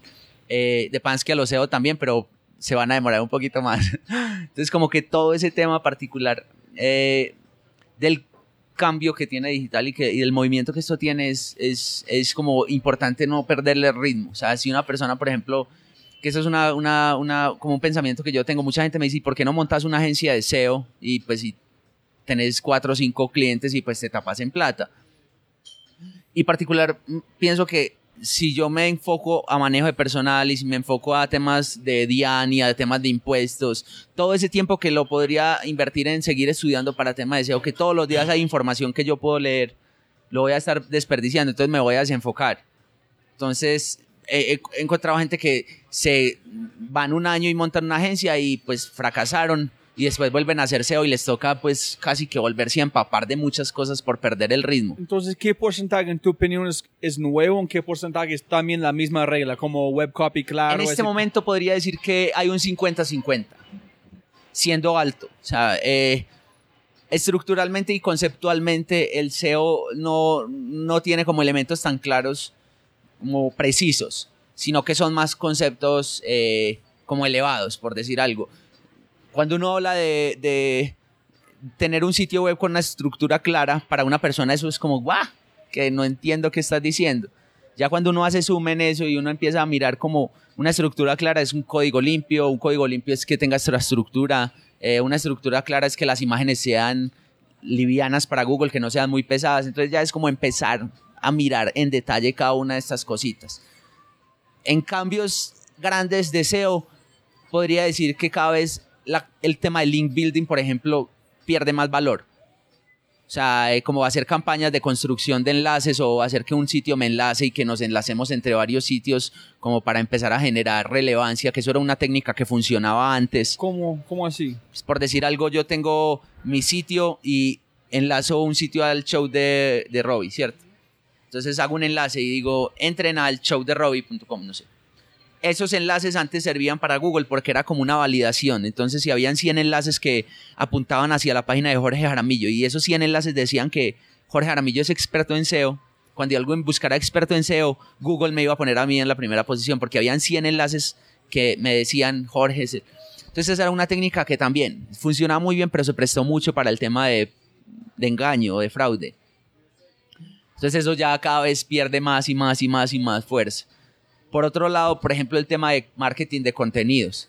O- Hoy, hoy, hoy día es imposible hacer una buena estrategia de SEO sin un buen contenido. Antes uno lo podía hacer. Uno podía tener un contenido normal, medianamente bien, y simplemente con una buena optimización del sitio poder tener buenas posiciones. Ahora es necesario el contenido. Y es necesario el contenido porque Google también cambió para los resultados. Contenido en que hablamos un producto que la gente quiere o buen contenido en la estructura de las palabras que usan. digamos lo mismo, el tema del contexto. Por ejemplo, a mí me parece muy bien el caso que, que vos haces en tu sitio, que es como tenés cada uno de los eh, invitados y no solo le pones el embed o el o llamas el, el audio solamente, sino que haces una descripción en texto de, de eso. Todo ese texto está enriqueciendo, eh, digamos, lo que Google está leyendo, porque es mucha más información para Google. No es lo mismo que si yo tengo una página en blanco eh, frente a una página en texto yo podría poner simplemente por- Pero entonces la información en cómo estructura es, es el con- es como el con- contenido que estás hablando. No está hablando si es, es bueno o mal. Puede ser como bobadas, pero si la estructura está bien en la Exacto, información, sí. ese es... el buen contenido exacto yo puedo estar hablando de una bobada pero que el contenido sea bueno en cuanto a un exacto por decir se manejan números como que mínimo 300 palabras yo no soy tan afín a ponerle un número a la cantidad de, palabras que uno debe tener dentro de un artículo pero sí puedo dar fe que los artículos sin contenido de texto son los que me menor impacto en SEO tienen a medida que yo tenga un contenido, nosotros tenemos un ejemplo de un contenido que tiene 5000 palabras, pues es un contenido muy pensado, muy pensado, muy pensado. Y es un contenido que está en las primeras posiciones de todas las búsquedas y ha estado como en tres años en la primera posición de todas las búsquedas y es solo porque el contenido Es como contenido evergreen, es que demora mucho, Eso. de- todavía tiene que relevancia. van a estar ahí siempre. Esa es la diferencia con los contenidos que tienen un impacto fuerte en social media o en Facebook. Digamos que tienen un pico de visitas, pero después eso tiende a caer. En, en SEO uno puede crear contenidos que estén por debajo, como no tan impactantes, pero que vayan teniendo un impacto que sume. Si yo tengo 100 artículos como este artículo que me trae 5000 visitas al día, si tengo 100 artículos, no sé, son muchísimas visitas al día, por decir algo. En este van también el tema, quieres 50 artículos que las personas leen por dos segundos. Exacto. O no sé cómo se Si 100 personas leyendo un artículo por 10, quieres mil como segundos. O quieres dos artículos que las personas pasan 5 mil segundos en cada uno. Entonces, Claro. demora tiempo para construir más con- Total. contenido como este que las personas consumen más de 20 para 2 segundos. Total, y eso eh, es un tema que ha pasado con el tema de redes sociales, es que la gente se acostumbra mucho a las visitas por, a los likes y a las visitas del día. Entonces, ¿cuántas visitas tuvo por esta publicación? de Eso es- vanidad. Exacto, es métricos de una vanidad. métrica de vanidad, totalmente. Entonces, pues claro, van y miran y son personas que llegan ahí porque vieron el- el- el- la publicación en Facebook y pues no les interesó nada y se van y empieza un rebote a aumentar y empieza el tiempo de permanencia a disminuir. Entonces eso es un tema que particularmente la gente tiene que entender es, si yo pienso cinco minuticos más, un artículo para SEO, esos cinco minuticos más en la estructuración y en la optimización de ese artículo me pueden tener beneficios de ahí en adelante toda la vida. O sea, porque es un artículo que va a tener visitas y va a tener visitas y va a tener visitas.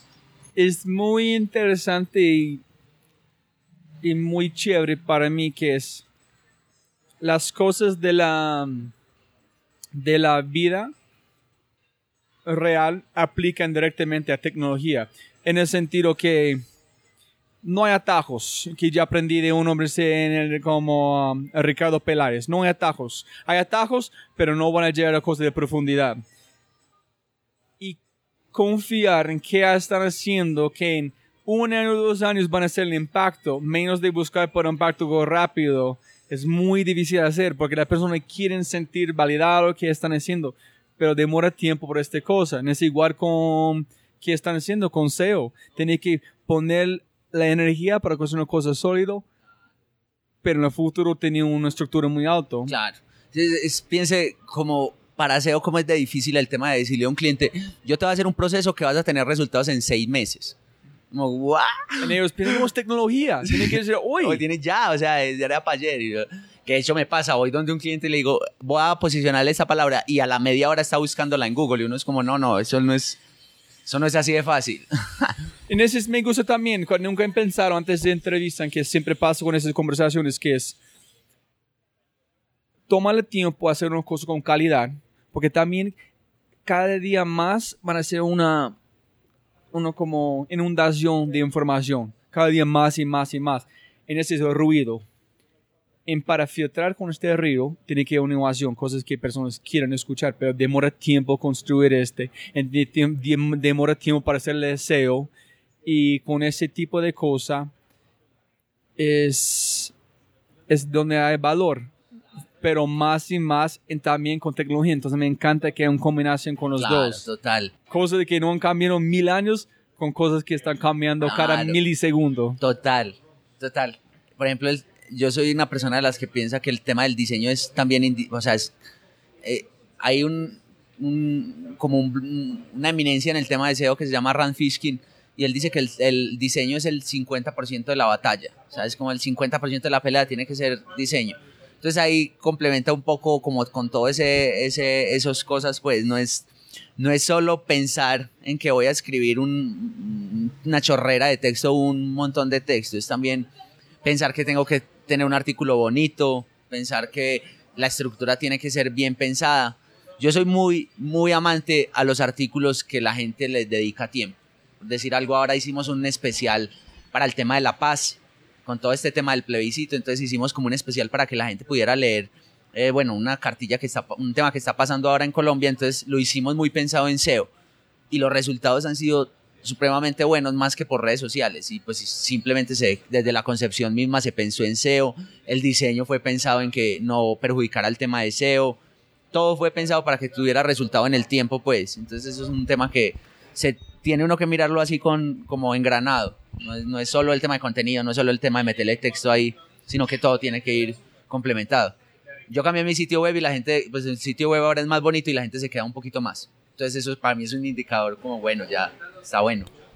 Y para terminar, y montando en todo este, es, ay, qué pena, como yo estaba pensando en mil cosas, pero para terminar, que estaba diciendo es, es como tú dijiste, es, demora mucho tiempo para construir una cosa que es espectacular, pero el momento que sabes que es espectacular, aumentan con cosas de velocidad.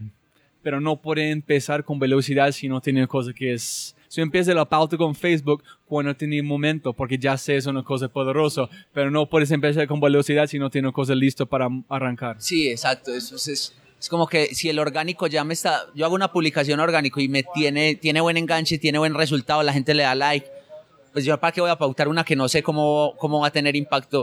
O sea, el, el impacto orgánico ya es una validación intrínseca, es como que te está diciendo que el contenido es bueno si uno sabe que el contenido es bueno, si me hago entender, o sea, ahí empieza uno a meterle también la fuerza por ese lado y digamos que ese es muy buen momento para uno meter temas de pauta, en caso tal de que uno vaya a usar pauta, después de que uno vea que un contenido está pegando, que un contenido tiene, eh, no sé, buen movimiento, a esos son los contenidos que hay que pautar, no pautar los contenidos que pues que uno sabe que no van a, pues, ojalá toda la pauta que uno viera fuese interesante, entonces yo por lo menos pienso que cuando pauto algo, pienso en, la persona que va a ver esa pauta y es también me pongo en, los zapatos de él y es, esa pauta sí es interesante, si es realmente valiosa o si le haría clic. Si le doy clic y digo sí, pues la mando, si no, pues la repienso. La herramienta de tecnología no necesariamente es una cosa de quick win, es más una cosa a aumentar. Pero todavía la que están vendiendo, construyendo, es de calidad, 100%, pero de la, un poquito de inyección de como, la, como las drogas, tiene que, es la pauta, es la, es la tecnología. Es un, sí, una herramienta para velocidad, pero no es de, como dice con tu cliente, no, primero la base, después velocidad, pero primero tenemos que ser un atleta que tienes como sólido, ¿no? Totalmente, totalmente, eso sí es... La gente bota plata en pautas porque no saben que no están preparados para hacer pauta. se mandan a, pensando que es que la pauta como al vecino le dio resultado, que les va a dar resultado a ellos arrancando y pues eso es un error común y es una botadera de plata impresionante.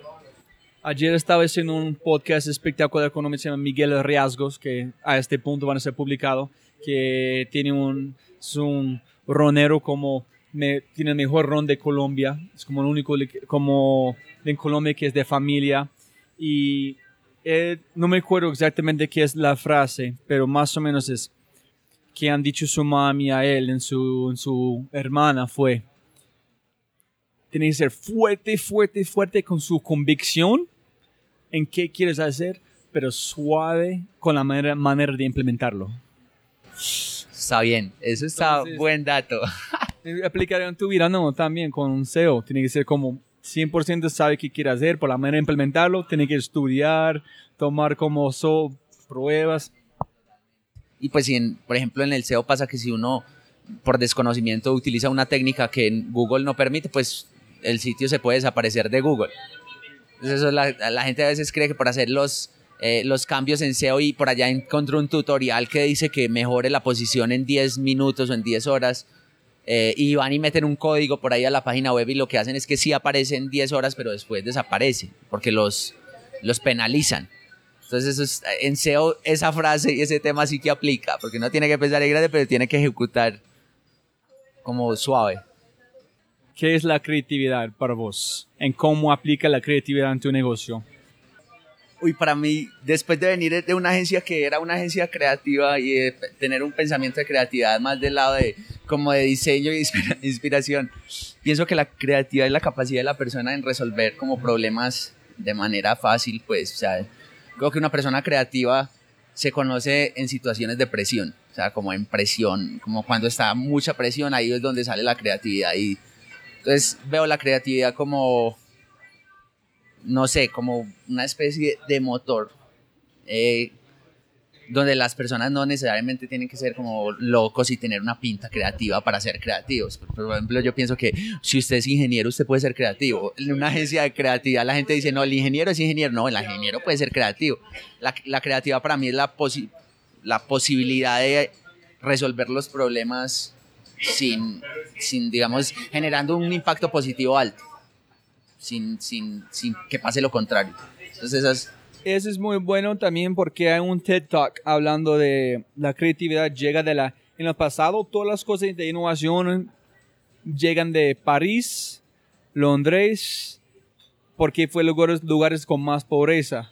Es porque la gente tiene más presión a hacer cosas que no tienen, o inventan cualquier vaina para solucionar. Entonces, a ver, cuando tiene la presión, si te puede resolver problemas. Ah, y también montando en que está diciendo, estamos diciendo antes, cuando la entrevista de la gente que venden humo, que Freddy Vega, que está en este podcast de Platzi, que ha tenido como Fishkin Brandon, dijo... Hay una, un, un, taller de ellos, lo tienen. Ah, súper. En que dijo él es, cuando ellos haciendo la entrevista para la gente, ellos no se importan dónde fuiste a la escuela, qué diploma tiene. Muéstranos qué proyectos han hecho y qué hacen en su tiempo libre. En validamos este. El diploma no me importa si estudiaste cinco años. Muéstrame qué has hecho. Totalmente. Yo, yo no tengo diploma, entonces para mí. Súper. Cuando entro a una empresa como que en recursos humanos, bueno, y los diplomas no, pero no tengo diplomas. No, no.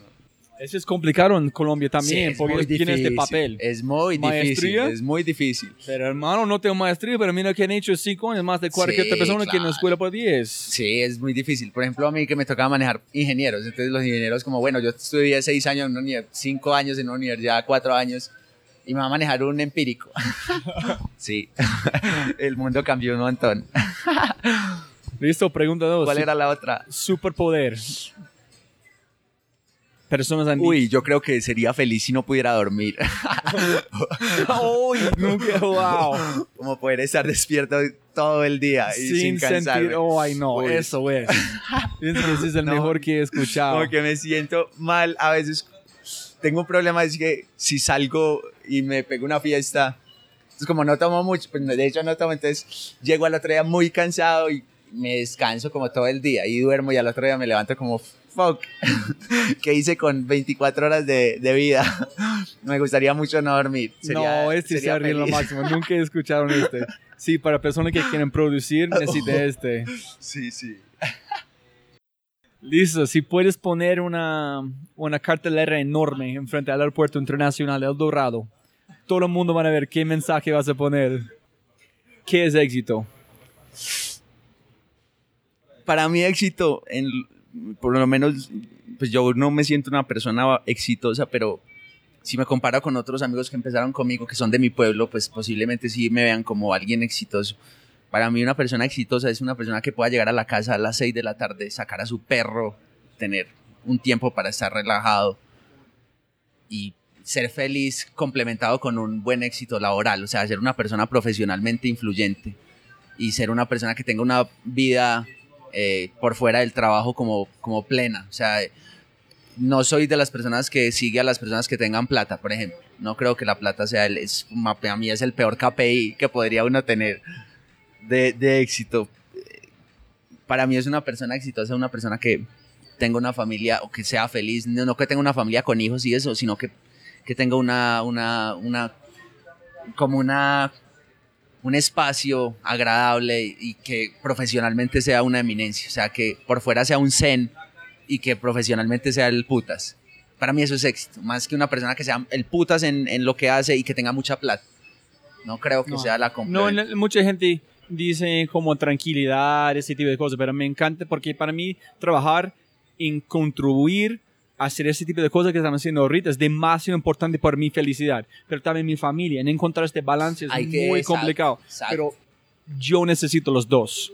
Yo necesito mi familia y necesito sentirme que yo estoy mejorando el mundo. Totalmente. Yo pasé una etapa que trabajaba como loco, loco literalmente. Llegué a Bogotá y como que quería tragarme el mundo y pues todavía me lo puedo tragar, pero quería en ese momento más. Entonces como que no descansaba y no tenía nada. Ahora tengo otro, otro estilo de vida, pues no gano tanto, pues, aunque tengo un sueldo bien, pero llego a mi casa, me preparo una comida, saco a mi perra, estoy con ella, después me vuelvo a la casa y si quiero empezar a programar algo, a hacer algo, pues empiezo, pero si me doy esos espacios como de, de que pienso que ese es el éxito para mí. hablando con unos compañeros en Banco Colombia, hay un tema que estamos explorando en este momento que es preocuparse y ocuparse, que significa que tienes tu sueldo, llega a la casa, y tú quieres hacer una cosa con SEO, con tu clase de Udemy, estás ocupándose, ocupándose de hacer una cosa. pero si tiene que hacerlo, él tiene presión, está preocupando. Entonces, la gran cosa es ocuparme y no preocuparme. Entonces, es muy bueno que dices de la balance, ¿no? Yo, por ejemplo, ya he visto mucho como los trabajos que me quitan tiempo. Pues así me gané mucha más plata por fuera, como los freelance y eso. Algunos, si no los disfruto, no los hago. Pues prefiero llegar a dedicarme a mis proyectos personales donde me encanta trabajar porque, estoy como abonando algo, a algo mío, que dedicarle ese tiempo a, a como a solo por plata, pues. Entonces, yo creo que la gente cada vez va tirando más por ese lado, o sea, como de no está muy pues yo puedo tener en este momento matarme trabajando y doblar mi sueldo y ganar mucho más de lo que estoy ganando ahora, pero no no es lo que busco. Busco es otro otro tipo de felicidad que la que me da el éxito. ¿Y quién es exitoso o quién es exitoso exitoso para vos?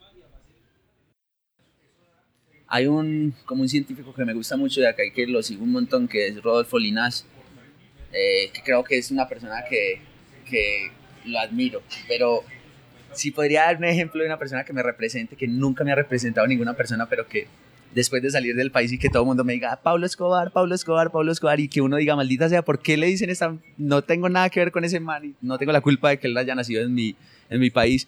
Pero después me ponía a pensar, ¿y cuál podría ser un colombiano que me represente?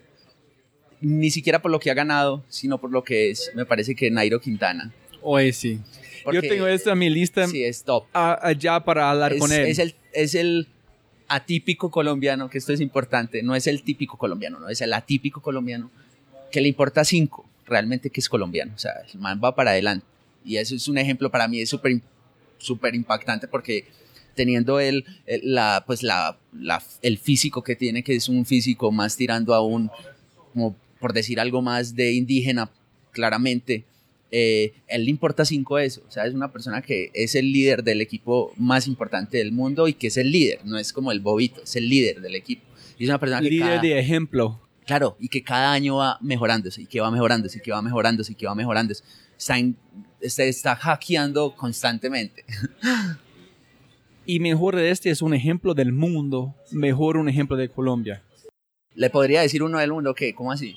O sea, él es un ejemplo del mundo. Es, sí, mejor cae como Jaime es, es, espectacular, sin duda. Y Falcao antes de como su herida, pero Nairo es un ejemplo para Colombia, pero es un ejemplo al mundo. Este man es cualquier país, cualquier lugar pueden ver este man y decir, yo quiero estar como él. Menos de Jaime que los colombianos porque es fútbol. Pero Nairo, ¿quién es? Claro, no, es que es, es impactante. Sí, entonces para mí es otro nivel. Coraje, valiente. Ser, es, es ser. O sea, él sabe quién es. A mí me pasó que estaba por fuera del país y como que estaba cansado de que todo el mundo me mencionara a Pablo Escobar y por allá llegó un, un estadounidense súper grande, empezamos a hablar y me dijo, ¿y de dónde sos? Y yo le dije, ay, soy de Bogotá, pues porque ya no quería decir de Medellín. me dijo, oh, Bogotá, Nairo Quintana. Y fue como el momento más ay. emocionante del mundo porque pues es Nairo. Entonces, sí, claro. Para mí es un top, top. Listo. La última pregunta posiblemente van a inspirarte para la, la cartelera, que es, ¿qué es el mejor consejo que has recibido en tu vida en el peor consejo? Y puede ser indirecto o indirecto la manera que recibiste. Como una presentación que no estaba vos, pero viste. ¿Fue interno o qué?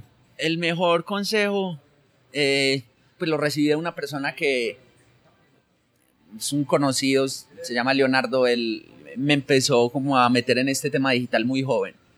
Y pues él me dijo desde el principio como enfóquese. Ah, no, no se ponga a meterse en muchas, enfóquese en lo que usted está haciendo en el tema de SEO. Siempre lo digo, o sea, como que, por ejemplo, las personas que van a aprender digital a veces entran y conocen marketing, entonces se dan cuenta que hay eh, email marketing, marketing de contenidos, SEO, SEM, eh, analítica, entonces quieren abarcar todo y no, no, no logran ser buenos en, en, nada realmente. Si se enfocan, posiblemente son más buenos en algo. Y el peor consejo, cuando yo venía para Bogotá, eh, como que un amigo me dijo como, ¿usted para qué se va a ir para allá si usted no va a ser capaz? ¿En serio? Sí, así como que a qué va a ir a una agencia donde es una agencia donde está gente demasiado calidosa, eh, muy habilidosa, pues vas a quedar como un como un zapato. Entonces, pues siempre me acuerdo mucho de él, precisamente por eso, pues porque ya eso fue un paso que ya pasé y ya voy mucho más adelante y, y acá lo que sigue es candela. A ver, la valla que pongo. No, este no, este es es súper, porque hay un consejo que es dar una de las, para mí, internamente, la razón por este podcast, para mí, que yo quiero recibir, que es, hay un consejo que para mí es de más importante, siempre llego conmigo, que es, si tú eres la persona menos inteligente en la habitación o en el espacio, están haciendo una cosa correcta. Entonces, sé que dijo tu hombre, es porque me voy, porque son menos, me- mejor de mí, yo necesito aprender. Entonces, ¿qué dijo tu hombre? Es la mejor motivación para mí, súper, es porque me voy allá, porque son mejor. No quiero estar en un grupo donde son mejor, nunca. El momento que este pasa, están, el momento que estás en al lado de mayoría, estás equivocado. Sí, total. Yo, yo, por ejemplo, yo le digo mucho a los pelados del pueblo, pues como que piensen, pues toca pensar en, pues de una vez piensen en grande, o sea, si toca pensar para hacer algo hay que pensar en grande de una vez porque cumpla lo chiquito, pero piense en grande, o sea, uno no se puede, yo, yo, yo he visto una cosa particular es que los colombianos tienen mucho miedo a como a salir adelante, pero cuando salen a otro lado se destacan con toda, pues... Eso es, sí, tiene todo Acá- potencial acá, de... acá no, acá lo, lo hacen como con, acá son como un poquito más con miedo, como porque el colombiano es el típico que ve creciendo algo y va y le dice al man, no, es que usted no puede, usted no Eh, puede hacer eso. Ese es muy latino también. Yo, en este es la cosa que también yo quiero mostrar al mundo con este podcast. Porque solamente son latinos o como personas de España, España. Y la cosa es, si los colombianos latinos tienen un poquito más ambición, pueden hacer cualquier cosa. Porque tiene tanto potencial, pero no están pensando en grande. No, les da, les da susto. Pero bueno, esa es la, la otra cosa que Pero cambiando. Ya va cambiando y ha cambiado y ha cambiado. Y la cartelera. Ay, no, qué corchado, a ver, ¿por qué no soy creativo? No, pero es, no, si tú eres creativo, todas las cosas que hemos hablado, qué consejo. Ima- im- imagínese personas similares a vos cuando eran en tu barrio, personas antes de salir, personas como tu amigo dijeron que no, no es capaz, ese tipo de cosas. ¿Qué vas a mensaje que vas a dejar? No, yo pensaría que si toca algo como que diga que si toca pensar, piensa en grande. algo así. O si está pensando uno en hacer algo, pues trate de hacer algo grande. Porque No, ese es bueno. Voy a, voy a aceptar este. Y antes de terminar, Jorge, ¿hay una cosa que quieres compartir con la gente, un consejo, una cosa antes de terminamos? A todos Pues no, o sea, estoy, a- eh, estoy ahora trabajando en un par de proyectos, estoy como haciendo unos videos en YouTube. Si pueden ahí entrar a youtube.com slash Jorge Jaramillo com, ahí están como los videos. La idea es precisamente también hacer un tema gratis. Yo aprendí todo lo que sé sin pagar un peso. Entonces quiero como retribuir todo eso que, que, que hice también enseñándole a, como a, la a las personas que están arrancando eso, temas de SEO, temas de marketing digital. Entonces ahí la invitación está abierta pues como para que lo, lo, lo visiten. Y pues y la otra cosa es que no dejen como que pase mucho tiempo para empezar a entrar a digital, pues yo creo que ya estamos en, en vísperas de que los que se quedan se quedan. O sea, ya esto va a ser como los que quieren ser expertos y quieren ser en digital en, en el mediano futuro tienen que meterse ya y estar acá. Eh, entre, más crezca, eh, entre más crezca esta comunidad, como que más fácil va a ser todo y como que más bien vista va a ser de cara de afuera. Listo, yo también voy a publicar todas las notas, los links a todas las cosas que hemos hablado. Si tú puedes enviarme un correo con todas De las una, cosas que tú usas más importante, De yo por o si quieres poner un blog post con todo, yo pongo el No, link al blog post por allá. Entonces, entonces, ¿cómo empezamos? Siempre para ganar más plata, pero no puede ganar más tiempo. Mil gracias por su tiempo. No a usted, mil gracias y pues un honor grandísimo. Listo, hermano. Feliz Gracias, día. papá. Gracias. Este episodio está patrocinado por Cabeza Rota, un estudio digital de animadores, diseñadores e ilustradores. Se puede ver su trabajo en www.cabezarota.com. En sí, vas a enviar un mensaje en su página web. Habla de este podcast. Se puede recibir 20% de descuento en tu primera animación, logotipo, diseño web. www.cabezarota.com. Como siempre, gracias a todos por su atención y espero que obtengan algo tangible de la entrevista que pueden utilizar para abrir una nueva oportunidad y aplicarla en sus vidas. Si les ha gustado lo que han oído y desean acceder a todas las personas mencionadas, los links, las notas y las herramientas, por favor, vayan a www.thefryshow.com. Y jóvenes amigos míos, mil, mil gracias, abrazos grandes y hasta el próximo episodio. Yo soy elgringolow.com en este otro episodio de The Fry Show.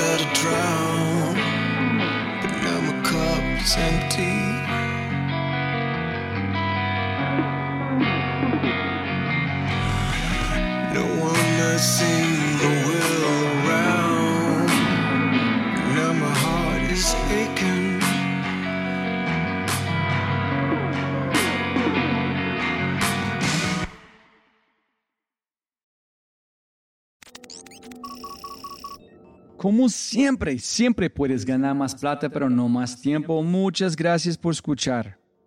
Antes de terminar, unas cosas importantes para preguntar y mencionar. Número uno, deja una calificación en Spotify. Ya, ya, déjala. Literalmente toma segundos y como yo mencioné, el impacto es enorme. Además, estarás garantizado de sentirte increíble el resto del día. También estamos produciendo todo el contenido en YouTube. El canal es espectacular. Tengo mi newsletter Conejo Blanco, las notas del podcast y los enlaces, las transcripciones. Nuestro otro podcast, Matamos Preguntas, escúchalo. Y más se puede encontrar en thefryshow.com. Y si quieres enviarme un mensaje o patrocinar el podcast, puedes enviarme un mensaje usando cualquiera de mis redes sociales con mi nombre a Robbie J. Gracias, abrazo grande y sigue escuchando.